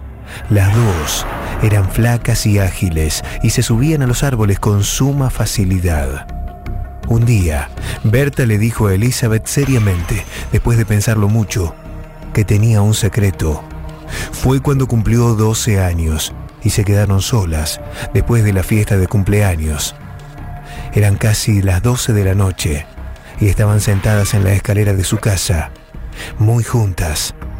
Berta le dijo, Elizabeth, me gustaría que cuando fuésemos mayores te vinieses a vivir conmigo. En serio, cuando cumpla 18 voy a recibir la herencia de mi abuelo. Son bastantes casas, mucho dinero, pagarés y esas cosas. Ah, y la casona grande, esa que tiene piscina y bosque. Me gustaría que te vinieras conmigo y que viviésemos juntas. ¿Vas a querer? Elizabeth abrió los ojos como platos. Eso era otra fantasía de su amiga. Vamos, no fastidies. Es verdad, Elizabeth, en serio, ¿no me crees? Voy a ser rica cuando sea mayor y si quieres, te podés venir conmigo. ¿Te gustaría? Sí, obvio. Yo también quiero estar con vos, pero me parece que mis padres no me van a dejar. No es ahora. Será cuando tengamos 18 años y seamos mayores de edad. Se lo he preguntado a don Bruno, el de sociales, y me dijo que a los 18 nadie te puede mandar. Decime la verdad, ¿te vendrías conmigo? Viviremos juntas y yo escribiré novelas y vos tocarás el violín. Bueno, y viajar. Viajaremos por todo el mundo. Pero tenemos que esperar a que tengamos 18. Yo quiero ir a China y encontrar a mi papá y a mi mamá. Y decirles sola, acá estoy. Incluso les dejaría una de las casas del abuelo. ¿Y tu abuelo te ha dejado todo ese dinero y todas esas casas? Sí, mi abuelito se murió el año pasado. No podía vivir de pena. Se parece a mí. Se murió la abuela él no aguantó solo. Se murió tres meses después de mi abuela. Me mostró todos los papeles del testamento y él me lo dijo. ¿Vos te acordás de mi abuelo? Lo vi poco, me acuerdo del bastón. Íbamos mucho de paseo. ¿Y te dijo que te dejaba vos la herencia? Sí, a mí, y me mostró los papeles. Los tiene mi mamá en la caja fuerte. ¿Y no le deja nada a tu mamá? Me parece que algo, pero no sé cuánto. Un día escuché a mi mamá hablar con mi papá. Decía que eso no podía ser. Mi abuelo me dijo una vez que mi mamá ya le había sacado bastante y que su dinero no sería para su amante. ¿Me lo jurás? Sí, te lo juro, Elizabeth. Mi abuelito me dijo que a los 18 años me lo daría todo, el dinero y las casas, todo. Tenemos que esperar siete años más. Cuando tenga el dinero, iremos a China y buscaré a mis auténticos padres. Eso será lo primero que hagamos. ¿Vas a querer venir conmigo? A Elizabeth se le saltaron las lágrimas y comenzó a llorar en silencio. Su amiga se sobresaltó y levantó la cabeza. ¿Qué te pasa? ¿Por qué lloras? No me pasa nada. Es que soy muy feliz. No llores. Siete años pasan rápido. Nos vamos a ir a la casona grande a vivir. ¿Qué te parece? Pero ojo, no tiene que enterarse nadie. Tiene que ser nuestro secreto. Qué lindo sería, Berta, qué lindo, no lo puedo ni imaginar. La voz de su mamá surgió desde la puerta de su casa, arriba de las escaleras. Vamos chicas, que es hora de cenar, que ya es tarde. Luego, aquella noche, Berta se acostó y tomó un libro para leer como tenía por costumbre. Su papá y su mamá se acercaron a la cama y le acariciaron el cabello. Su padre se llamaba Antonio. Tenía el pelo canoso y era bastante guapo y muy alegre. Había sido periodista de joven y por eso iba a escribir en los periódicos. Ella quería ser como él. Aunque sus padres estaban separados, su padre venía mucho a verla. A ella le gustaba jugar con él y que le contara cosas de cuando había sido periodista. ¿Te gustó la fiesta, hija? le preguntó su padre. ¿Te divertiste con tus amigos? Sí, me gustó mucho. Fue muy linda, gracias, papá. Y decime, ¿qué le decías a Elizabeth, Berta? Nada, son cosas nuestras. La madre desde la puerta la miró fijamente. Tenía el rostro frío y huesudo, y siempre estaba cansada y enferma, quejándose de cualquier cosa. Se llamaba Charo, y ella era ya casi tan alta como su mamá. Era madre adoptiva, y recientemente se había separado de su padre Antonio, que también era su padre adoptivo. Se separaron porque su madre se veía con otro hombre y disimulaba, como si ella no supiese nada y fuera tonta. Corazón, sabes que no tenés que decirle a nadie lo de la herencia, la gente es muy mala, van a querer quitarte el dinero. Vamos, mamá. Elizabeth es mi amiga. No tenés que confiar en nadie, Berta. La gente está loca. No se lo dije a nadie, mamá, solo a Elizabeth. ¿Y no vas a querer estar con tu pobre madre, Berta? ¿La vas a dejar que se muera de hambre? Mamá, nunca te voy a dejar. Vas a ser una chica muy linda, ¿sabes, hija? Berta dejó el libro, se abalanzó sobre su madre y la besó en la mejilla. Poco más tarde, la escuchó cuchichear por teléfono con ese hombre moreno, que parecía ser su amante. Entonces, se tapó en la cama y llamó con el teléfono a Elizabeth. ¿Estás dormida? No. ¿Querés que te cuente un cuento? ¿Uno de miedo? Sí. Trata de una chica a la que quieren matar. Contámelo, contámelo. Se lo contó. Un cuento emocionante que a su amiga le encantó. Al final de curso, la madre de Elizabeth se encontró con Charo en la puerta del colegio y se pusieron a hablar. Charlaron de lo amigas que eran sus hijas y de las buenas notas que habían sacado. Le comentó que Berta tenía mucha imaginación. Le había contado a su hija que en cierta ocasión, un hombre con pasamontañas y guantes de látex había entrado en su dormitorio y la había intentado matar. Si no llegaba a ser por su madre que acudió con unas tijeras y lo ahuyentó, no lo cuenta. ¡Qué imaginación! ¿No te parece? Se asombró cuando Charo le dijo que no era una historia, que había sido verdad, que un atracador había entrado en su cuarto, la caja de caudales estaba en el dormitorio de la nena, y debió sorprenderse al verla. Por eso la intentó asfixiar con la almohada. Ella fue cuando la escuchó gritar. Tuve que ir a la comisaría, ¿sabes? Este verano me la llevo a la casona, fuera de la ciudad. Después, el 5 de julio, durante las clases particulares de música, Berta no pudo tocar la flauta traversa. No se mantenía en pie. Se sentía mal, mareada y con ganas de dormir. Había vomitado varias veces. La profesora creyó que estaba drogada y la llevó a su casa en su propio auto. La madre le explicó, es que está tomando un medicamento para la alergia, que le produce somnolencia, y como ella es tan delgadita, le afecta mucho.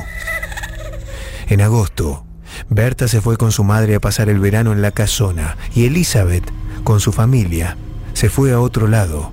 Las amigas lloraron un poco y se prometieron llamarse todos los días. Elizabeth nunca la volvió a ver.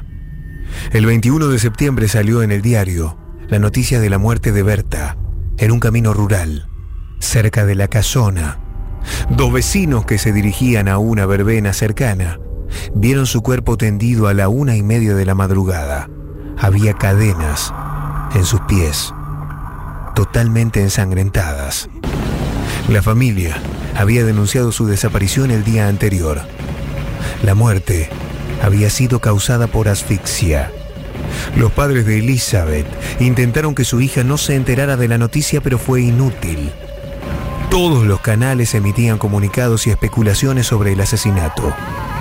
Cuando se enteró Elizabeth, no paró de llorar en todo el día, negándose a comer, exigiendo que volvieran a la ciudad.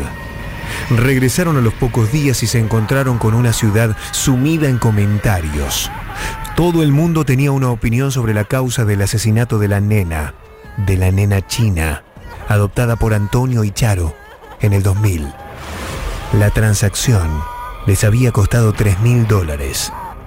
Elizabeth se enteró que el pediatra de Berta había declarado que la nena no tenía ninguna alergia y que Antonio, el padre adoptivo, había comprado a comienzos de julio en la farmacia del barrio 50 dosis de Orfidal, un potente ansiolítico. También se supo que la madre jamás denunció en comisaría ninguna agresión y que en la casona había cadenas iguales con las que habían atado el cuerpo de Berta. El 24 de septiembre detuvieron a la madre acusada del asesinato de su hija adoptiva y dos días después al padre.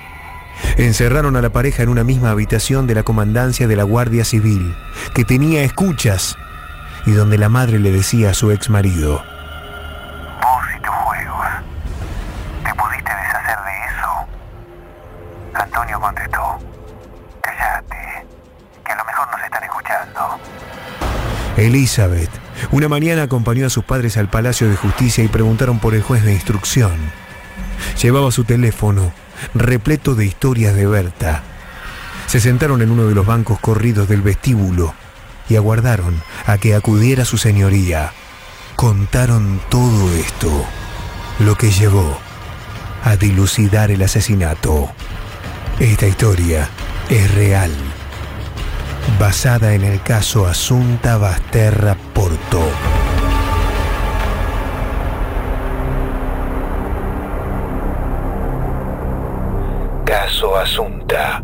El caso Asunta es un crimen sin sentido del que no se conoce el móvil, en el que unos padres matan a su hija de 12 años después de darle la vida de una reina y estando en sus cabales. Probablemente nunca se sabrá por qué este acomodado matrimonio de Santiago asesinó a Asunta tras un macabro plan urdido y orquestado durante cuatro meses. La sedaron y luego la asfixiaron, abandonando su cuerpo con prisa, casi a campo abierto y con la luz de luna llena, el 21 de septiembre de 2013.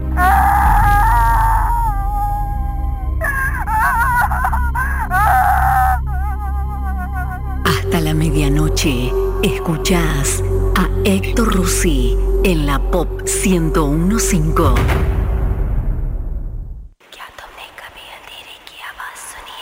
Te lo adelantábamos al comienzo de la noche paranormal con Héctor Rossi.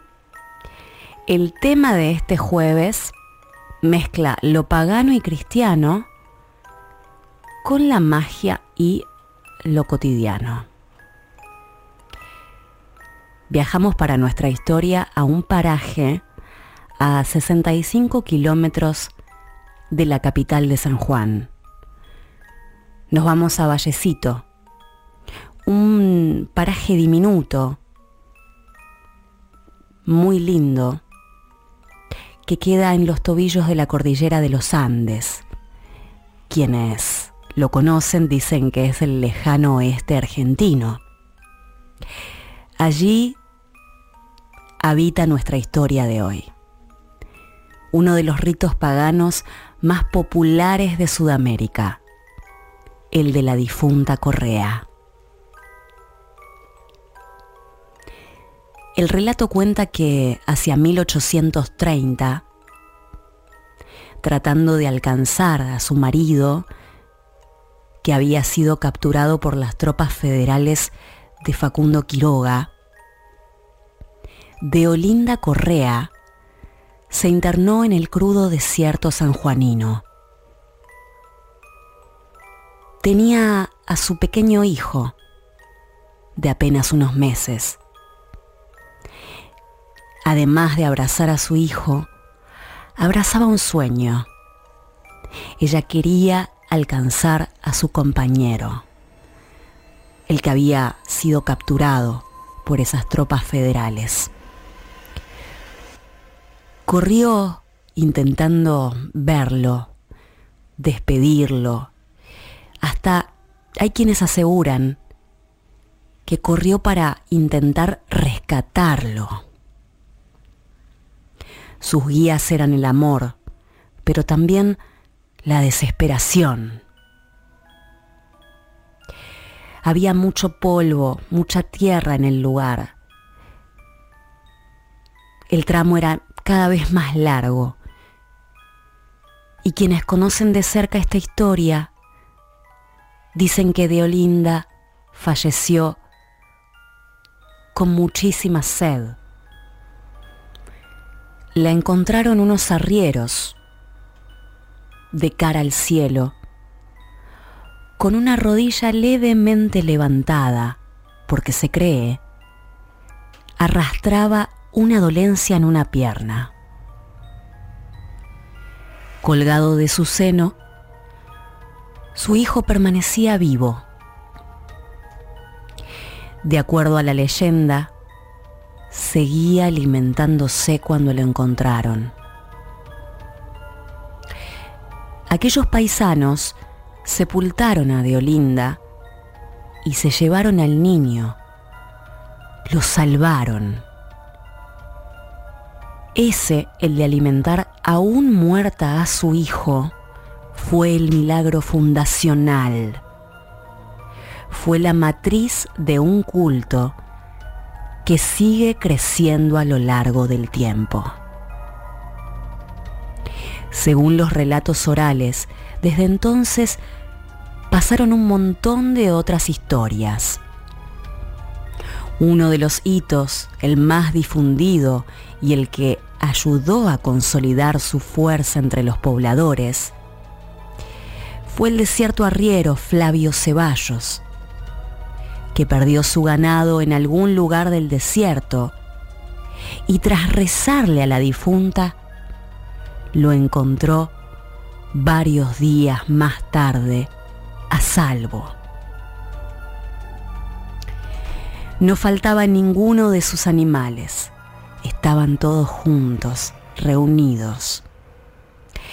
A este hecho se lo consideró sobrenatural. Arrojado a los pasillos del tiempo, aquel episodio primigenio de supervivencia ganó su batalla cuerpo a cuerpo contra la incredulidad y el olvido. Como toda narrativa que se macera y crepita en el caldo escurridizo de la creencia popular, su liturgia se disparó con la fuerza implacable de un incendio. Un incendio de fe. Su verdad y su épica se montaron sobre una corriente de palpitaciones y necesidades colectivas para convertirse primero en una leyenda rural, luego en un culto urbano, finalmente en un fenómeno religioso. Desde entonces, pero sobre todo desde principios del siglo XX, el rito de adoración hacia la difunta Correa y la procesión hacia su capilla se transformaron en uno de los cultos más paganos y uno de los más representativos de la cultura vernácula por fuera de Buenos Aires. La difunta es, entre muchos atributos, la protectora de los caminos. Centenares de conductores, camioneros, choferes de ómnibus, viajantes, jinetes, le rinden su culto y le rezan. Pero además es la receptora de todo tipo de pedidos y promesas. Y sus fieles se encargan de regresar para agradecérselo, dejando una ofrenda una vez satisfecha la demanda.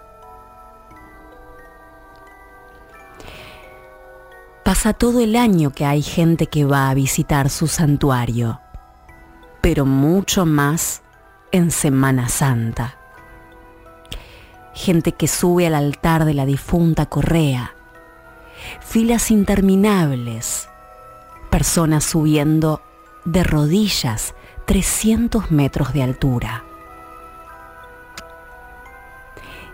El lugar en el que está enclavado el panteón de la difunta Correa, donde fue sepultada, es una especie de peñón negro de unos 4 metros, coronado por una cruz de hierro, detalle que no hace más que revelar el sincretismo, el cruce de las tradiciones paganas y cristianas.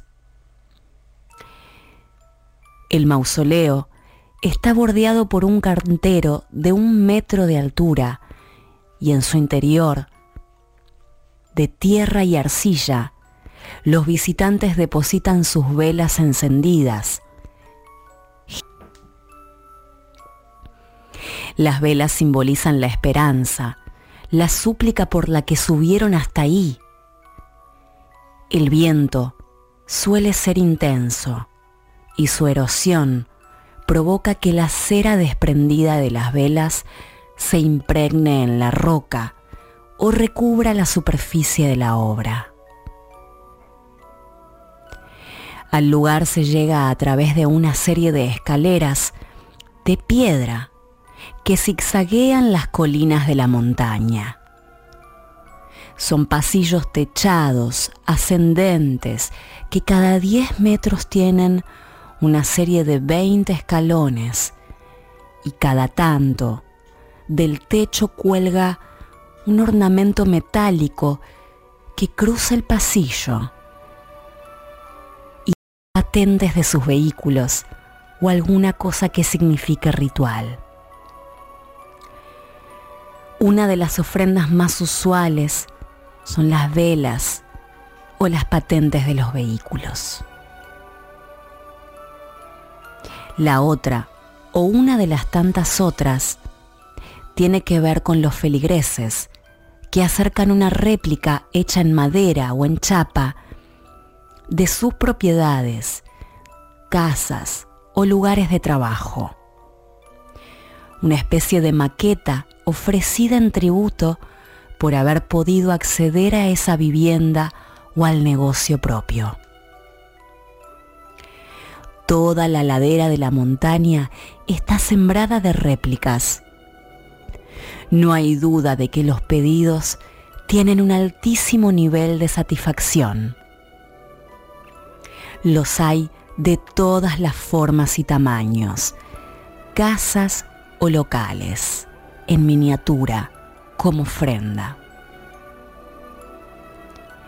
Muchos se acercan a este lugar para recorrer con sus propios ojos el sitio donde esta joven, de Olinda Correa, murió. Quienes se acercan ahí pueden casi verla correr con su hijo colgando de su pecho. Otros se acercan para agradecerle a la difunta Correa, porque le cumplieron algo que le habían pedido. Y muchos otros se acercan para hacerle un pedido, ahí, mientras ella aguarda en Vallecito, ese paraje en la provincia de San Juan. ¿Conoces el altar de la difunta Correa? ¿Pudiste conectar con ella a través de pedidos o agradecimientos? Contanos tu historia. Nuestro WhatsApp paranormal 11 2784 1073. Te acompañamos con Héctor Rossi en la noche paranormal, acá, en la Pop 1015.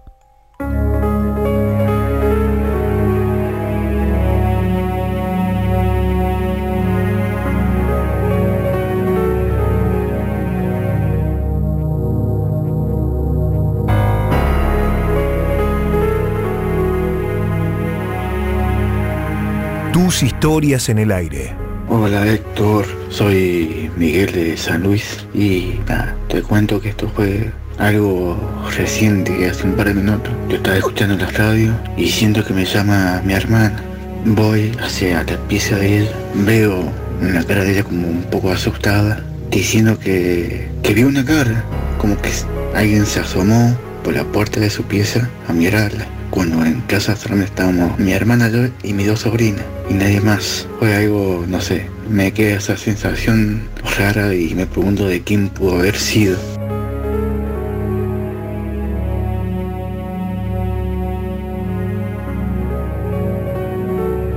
Hashtag de 2024 Pop Radio. Hola Héctor, ¿cómo estás? Mi nombre es Nahuel. Te quiero contar una de las tantas historias paranormales que tengo para contarte. Esto, bueno, resulta que antes de, contarte, yo antes estudiaba para ser sacerdote exorcista. Ahora ya no, ahora ya soy, eh, dejé la carrera de sacerdocio, soy padre de familia. Pero me dejó marcado una de las grandes historias estudiando en el seminario en la ciudad de, de Mercedes aquí. Cuando decido ser estudiante de exorcismo me llevan a la ciudad de Entre Ríos a, ver un supuesto caso de exorcismo con uno de los exorcistas especialistas que hay aquí en Argentina para ir adentrándome dentro de, del terreno y bueno llegamos al lugar, entramos eh, y una de las tantas cosas que me llamó la atención, viste que uno cuando dice vi las películas de exorcismo y un montón de cosas más, se piensa que se va a encontrar con un montón de cosas. Antes de la preparación, después de la preparación espiritual, todo, entramos a, a la habitación y inmediatamente la persona poseída nos llama por el nombre, nos dice cuántos años tenemos, de dónde venimos, nos pregunta por nombres y de nuestras familias, cosa que nosotros, yo por lo menos nunca había visto a la persona poseída. Entonces en el momento de, iniciar, que se hacen unas, como una, a ver si de verdad está poseído, como un pequeño test, podemos decir, que uno de los consejos que, que te dan antes de entrar al, al ritual es eh, en concentrarte pura y exclusivamente en rezar, no no, ¿cómo se llama? No prestar atención a lo que hace el poseído. Bueno, yo cometí el error de prestar atención a lo que hace el poseído. Estuvimos, yo, yo habré estado dentro de la habitación media hora, de la cual me afectó porque me contó muchas cosas íntimas mías propias, eh, pecados, se podría decir que ha contado míos, la persona sin conocerla, sin haberla visto nunca en mi vida, y al ver que, que me estaba afectando a mí emocionalmente, me, el sacerdote a cargo me pidió que me saliera de la habitación, salí de la habitación, y luego de la, no sé, 40 minutos más, el sacerdote decidió salir de la habitación él y me, dijo cuando nos íbamos que esto ya era un caso para que viniese alguien de mayor jer- jerarquía eclesiástica. Así que bueno, eso es una de las historias que tengo para contarte. Un abrazo.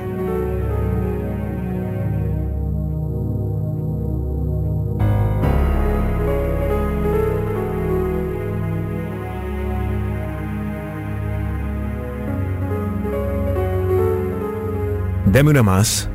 Hola amigos, ¿cómo están? Soy José de Villa Tesey y les quería contar, hace un par de años, justo antes de la pandemia, mi abuela Antonia se tenía los 80 y pico, 89, se descompuso en casa, ya venía jodida, la vino a buscar la ambulancia de PAMI y se la llevó a la clínica Sagrado Corazón de Burlingame, que por algo le decían camino al cielo, ¿viste? Igual mi tía, mi abuela ya estaba muy mal, ¿viste? Vos sabés que la dejamos en el hospital, estuvimos un rato con ella, estaba mal, nos volvemos a casa, apenas llegamos a casa, suena el, teléfono, vamos a buscar a, la clínica, los médicos nos dijeron que se había muerto ya, ¿viste? Vos sabés que cuando éramos chicos, yo tengo ca- casi 50, cuando éramos chicos vivíamos en otro lado, íbamos a la casa de mi abuela Antonia y había en la pieza de ella como barría, ¿viste? Porque tenía piso de carpeta de, cemento y siempre había un olor característico, lindo, que era una mezcla de lavandina con la tierrita esa que se hace en las piezas, ¿viste? Después más adelante puso parque, todo bien, ¿no? Vos sabés que cuando fuimos a la, clínica,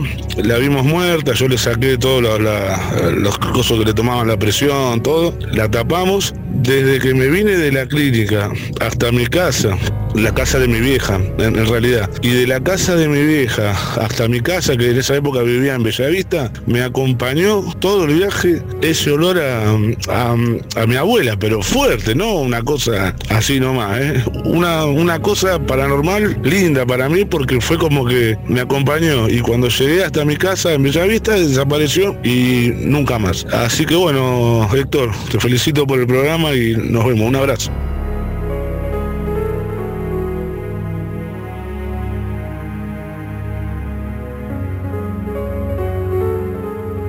La noche de pop es paranormal. Héctor, buenas noches, ¿cómo les va? Soy Leandro, personal de salud, instrumentador quirúrgico. Trabajo en una clínica hace muchos años, la segunda guardia. Empecé a trabajar en ese lugar, recién recibido. Recibimos una paciente que teníamos que operar, una cirugía relativamente sencilla. Se retrasó el cirujano, se retrasó todo el equipo médico, así que teníamos la paciente ya en quirófano y para darle consuelo, porque estaba muy nerviosa, me quedé hablando un buen tiempo con ella. Me contó de su, de su familia, de sus nietitos, quería disfrutar la vida porque se había jubilado y demás. Y bueno, lo que pasó fue lo siguiente, que yo tenía que irme a mi casa porque era el cambio de guardia, se retrasó todo en, en iniciar la cirugía. Y la saludo, les digo que es un gusto haberla conocido, que disfrute y demás. Y me fui.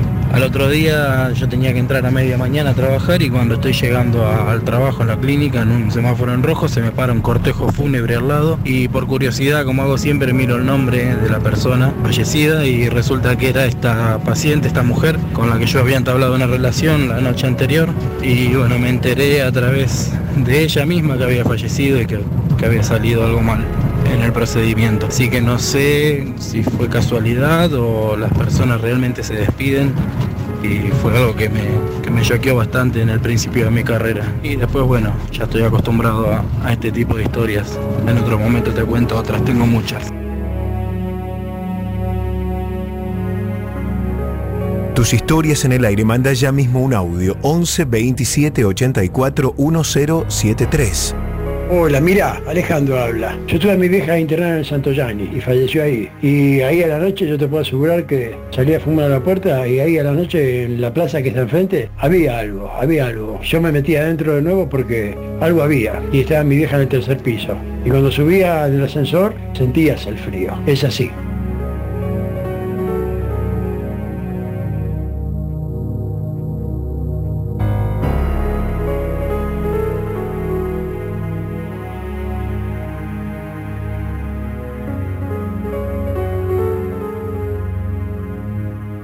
En Twitter usamos numeral de 20 a 24 Pop Radio. Héctor, buenas noches, ¿cómo estás? Te quería contar una historia, no me pasó a mí, le pasó a señora cuando era joven, su mamá y a su hermana, que su papá había fallecido en un choque, choque violento, falleció, lamentablemente, obviamente como sucede en estos casos la familia muy compungida, las tres quedaban solas, obviamente.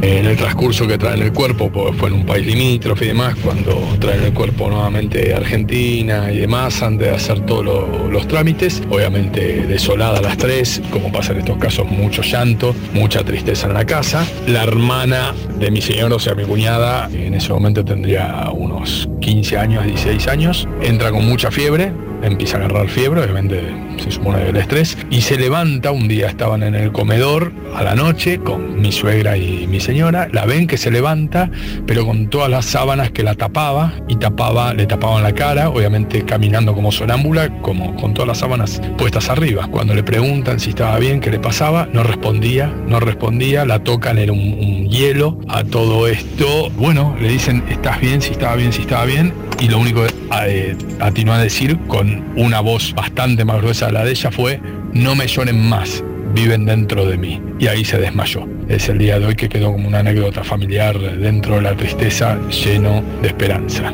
La vida al aire, según Héctor Rossi. La Pop. Esta es la historia real de La Macabra, canción de cuna. Esta es una historia real ocurrida en 1987. Mendoza, calle Las Rosas y 25 de Mayo. Una casa antigua de dos plantas, fría, pero grande. En esa casa se muda una familia. Ella, su esposo y sus tres pequeñas hijas. Una noche mientras ella estaba en la cocina, sintió que algo la incomodaba, como si alguien la estuviera mirando desde las sombras de la habitación continua. El silencio era ensordecedor. Se dio vuelta y vio que no había nadie. Siguió sintiendo una presencia que le ponía la piel de gallina y cuando se volvió a dar vuelta, vio una sombra que rápidamente subió las escaleras.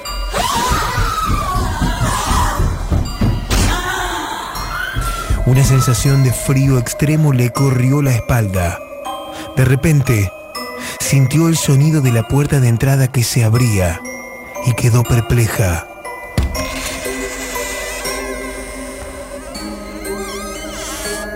Justo vio que era su marido, quien al entrar se asustó al ver la cara de ella pálida y temblorosa. Alcanzó a decirle que algo raro pasaba. Entonces cerraron la puerta y de pronto sintieron que alguien subía las escaleras. Crujían los escalones de madera. Prendieron la luz del pasillo y no había nada. Las chicas dormían plácidamente. Pensaron que era su gestión, que los espíritus y fantasmas son cosas de la mente, y se fueron a dormir.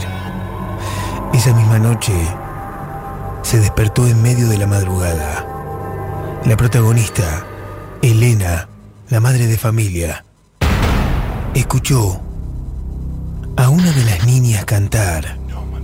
Era una especie de canción de cuna, suave, melancólica, triste y nostálgica. Se levantó, fue hacia la habitación y encontró que la puerta estaba cerrada con llave. El canto se hizo más desgarrador y tenebroso. Desesperada le preguntó a su hija si estaba bien. La chica respondió, sí mamá, estamos jugando. La madre comprendió que estaba con alguien más y pidió que abriera la puerta. Cuando la nena abrió, la madre vio que en la habitación no había nadie. Y ese canto, esa canción de cuna, desapareció. A la mañana siguiente todo volvió a la normalidad. Nada de ruidos extraños ni chicos cantando, pero como todo hecho paranormal, cuando menos lo esperás, se hace presente. Consultaron con los vecinos del barrio por la historia de la casa. Muchos negaban saber su pasado. Sin embargo, la señora de enfrente, la más vieja, sabía muchas historias del pasado de esa casa. Elena le comentó que estaban viviendo situaciones raras, pero que estaba segura que eran producto de su imaginación. Cuando le contó sobre las canciones de cuna y los lamentos, la cara de la señora se transformó en una expresión cruda, gris, de terror. Ahí comenzó a contarle que hacía 20 años, en esa casa vivía una mujer con sus dos hijos, uno con síndrome de Down de 5 años y su hermanita, una nena de 7. Eran una familia rara, retraída. Los chicos nunca salían a la calle, nadie los veía, salvo ella, que pasaba noches enteras cosiendo y observando por su ventana. La leyenda contaba que esos chicos murieron cuando su madre los arrojó desde la terraza de la casa. Dicen que se escucharon gritos terroríficos pero nadie se animó a tocar la puerta. Meses más tarde, los vecinos llamaron a la policía. Se escuchaban ruidos y llantos provenientes de la casa. Al llegar al lugar, constataron que en el domicilio nadie respondía a la puerta. Decidieron entrar por la fuerza, encontrándose con una escena terrorífica. La madre colgaba del marco de la puerta de la cocina. Los chicos yacían muertos en el patio interno. Un olor nauseabundo inundaba toda la nefasta morada. El barrio por meses estuvo revolucionado. De noche decían escuchar cantos y gritos, hasta que un día, después de años, no se escuchó nada más. Entonces apareció un pariente, que fue el que puso en venta la casa. Cuando Elena se percató que ella había sido quien compró la casa después de la tragedia, asustada y sin decir nada, se cruzó y le contó todo al marido. Obvio, este no le dio crédito al relato y puso paños fríos diciendo, son cosas de viejo, es mentira, esas viejas chismosas cuentan cualquier cosa. Elena quiso olvidar el tema y seguir ordenando la casa, ya que por la noche vendría de visita su hermano. Su hermano era José, que sin estar al tanto de los hechos extraños que ocurrían en la casa, se acostó a dormir agotado. Entre dormidos soñó con cánticos siniestros que lo ahogaban. Se escuchaban gritos y risas lejanas. De repente despertó con una almohada en la cabeza sintiendo que algo lo asfixiaba. De la desesperación forcejeó y vio que no había nadie. Se levantó y observó que en la cocina se encontraba la familia desayunando. Entonces le gritó al cuñado. No seas boludo, esas cosas no se hacen, loco. ¿Qué cosa? le preguntó atónito el cuñado. Eso de taparme la cara con la almohada, casi me ahogo. Jamás te haría eso. Ahí quedaron todos mudos. Se hizo un silencio frío. Se miraron y pusieron a José al tanto de los hechos. Él les dijo, se tienen que ir ya mismo. Pasaron los días y las noches temiendo cualquier hecho paranormal, durmiendo con las puertas de las habitaciones abiertas. Entonces, una noche oscura, sin luna, mientras un sórdido silencio acechaba la casa, escucharon a las nenas cantar esa siniestra canción de cuna. Elena desesperada se levantó de la cama, salió de la habitación y observó que las chicas estaban subiendo las escaleras como sonámbulas. Cantaban con los ojos cerrados. Les gritó pero nada. Corrió hacia ellas a toda velocidad y vio que las chicas no respondían. Las amarrió y ellas despertaron. ¿Dónde iban? Preguntó entre llantos mientras las abrazaba temblorosa. Íbamos con los nenes a jugar a la terraza. Contestaron las dos. ¿Qué nenes? indagó Elena, aún más nerviosa, con un nudo en la garganta.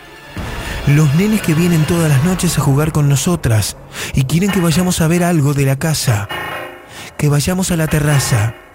Así vemos lo alto que es. Respondieron. Ese mismo día empacaron y se fueron, jurando nunca más volver. Al tiempo vendieron la propiedad, pero todos sus dueños la abandonaron a los meses.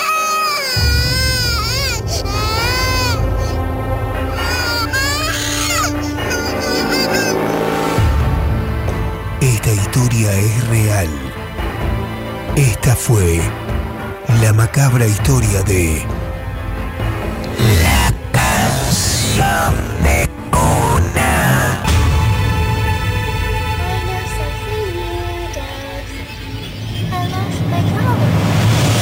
Fúnebre o carroza fúnebre es un vehículo que se usa para transportar el ataúd que contiene los restos mortales de alguien. En el ritual funerario de muchas culturas, los despojos mortales se depositan en un féretro que es transportado en un coche fúnebre desde el sitio de la velación, la iglesia y el punto final de entierro o incineración del cuerpo. En algunos casos, el coche fúnebre también es acompañado por escolta policial o militar, como ocurre en los funerales militares o de Estado. Asimismo, estos coches siempre trasladan al muerto al cementerio.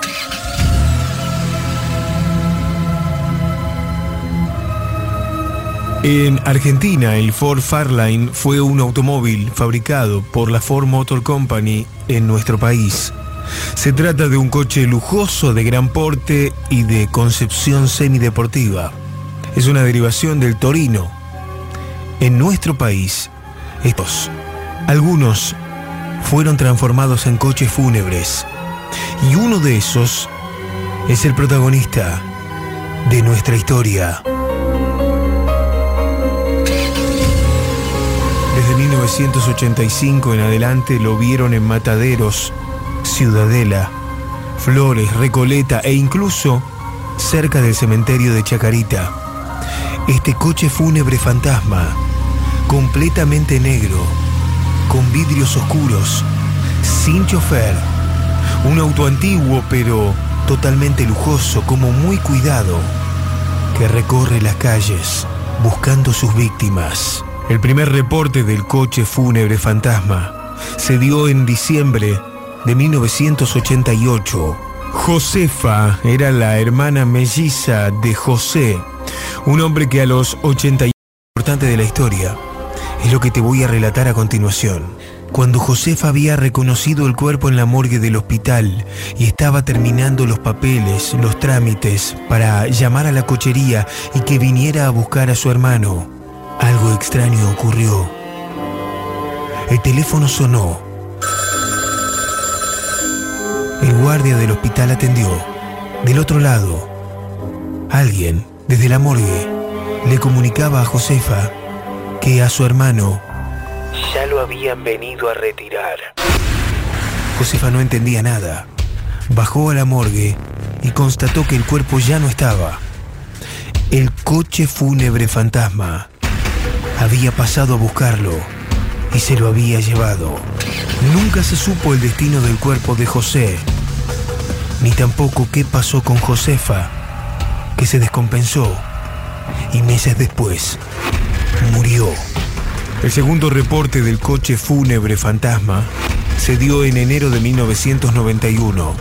Familiares esperaban en la capilla del cementerio de Chacarita que llegara el cortejo.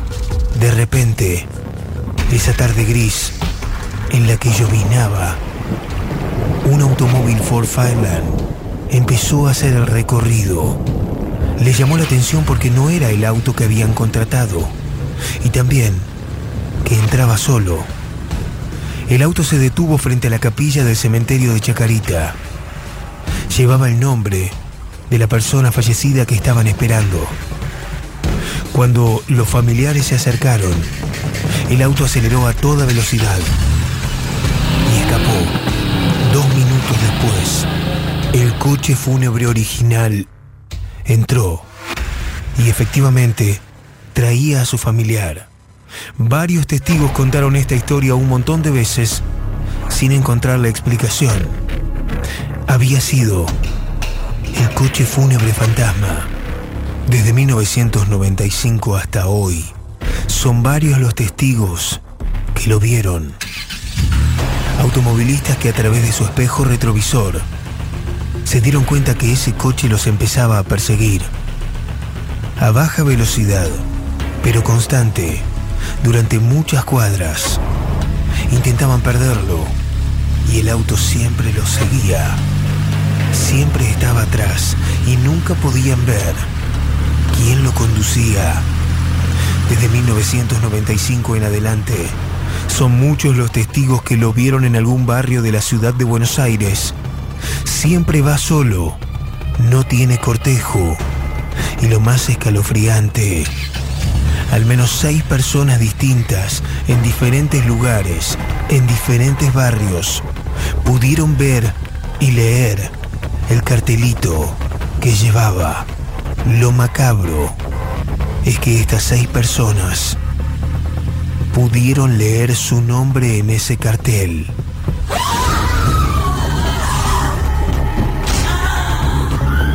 Es como si vos miraras al coche fúnebre y el cartelito dijera tu nombre y apellido. ¿Cómo te sentirías? ¿Qué significa eso? El último reporte del coche fúnebre se dio el 25 de diciembre de 2014. Allí, vecinos del barrio de Flores lo vieron estacionado durante toda la noche. Estaba en la esquina, sobre la ochava de Fray Cayetano Rodríguez y Yerbal, detrás de Plaza Flores. Lo extraño, estaba estacionado, sin conductor, cerrado, con las cortinas negras y con un cartelito que llevaba un nombre, Antonio Villanueva. Los vecinos todavía lo recuerdan. Llamaron a la policía para que lo viniera a revisar. Y el momento en que la policía llegó, unas horas más tarde, el auto ya no estaba. Pero como te decía, los vecinos lo recuerdan, porque el 5 de enero de 2015, todos recordaron el nombre que llevaba el cartelito del auto. Antonio Villanueva, el vecino de la calle Yerbal, estaba muerto en su casa desde el 24 de diciembre. Profecía, fantasía, sugestión colectiva o el coche fúnebre es conducido por la misma muerte. La leyenda se alimenta con una historia. Aparentemente, habría existido un funebrero, un hombre que, por cuestiones de privacidad, no vamos a revelar su identidad, habría hecho un pacto con el diablo o con la propia muerte. Un pacto de vida eterna o inmortalidad. Un pacto que hizo adentro de su auto, de su coche fúnebre, el que usaba para los traslados de los féretros. La leyenda dice que el hombre murió adentro del coche fúnebre después de un extraño incendio que no dejó rastros de nada. Sin embargo, al parecer, para cumplir el pacto, para vivir eternamente, debería a cambio entregarle al diablo o a la muerte almas de personas vivas, almas que canjearía a cambio de seguir viviendo. Así que ya sabes, si por la calle ves un coche fúnebre antiguo, por las dudas, ni se te ocurra leer el cartelito. Son muchas las almas robadas, como son muchas las flores robadas del cementerio.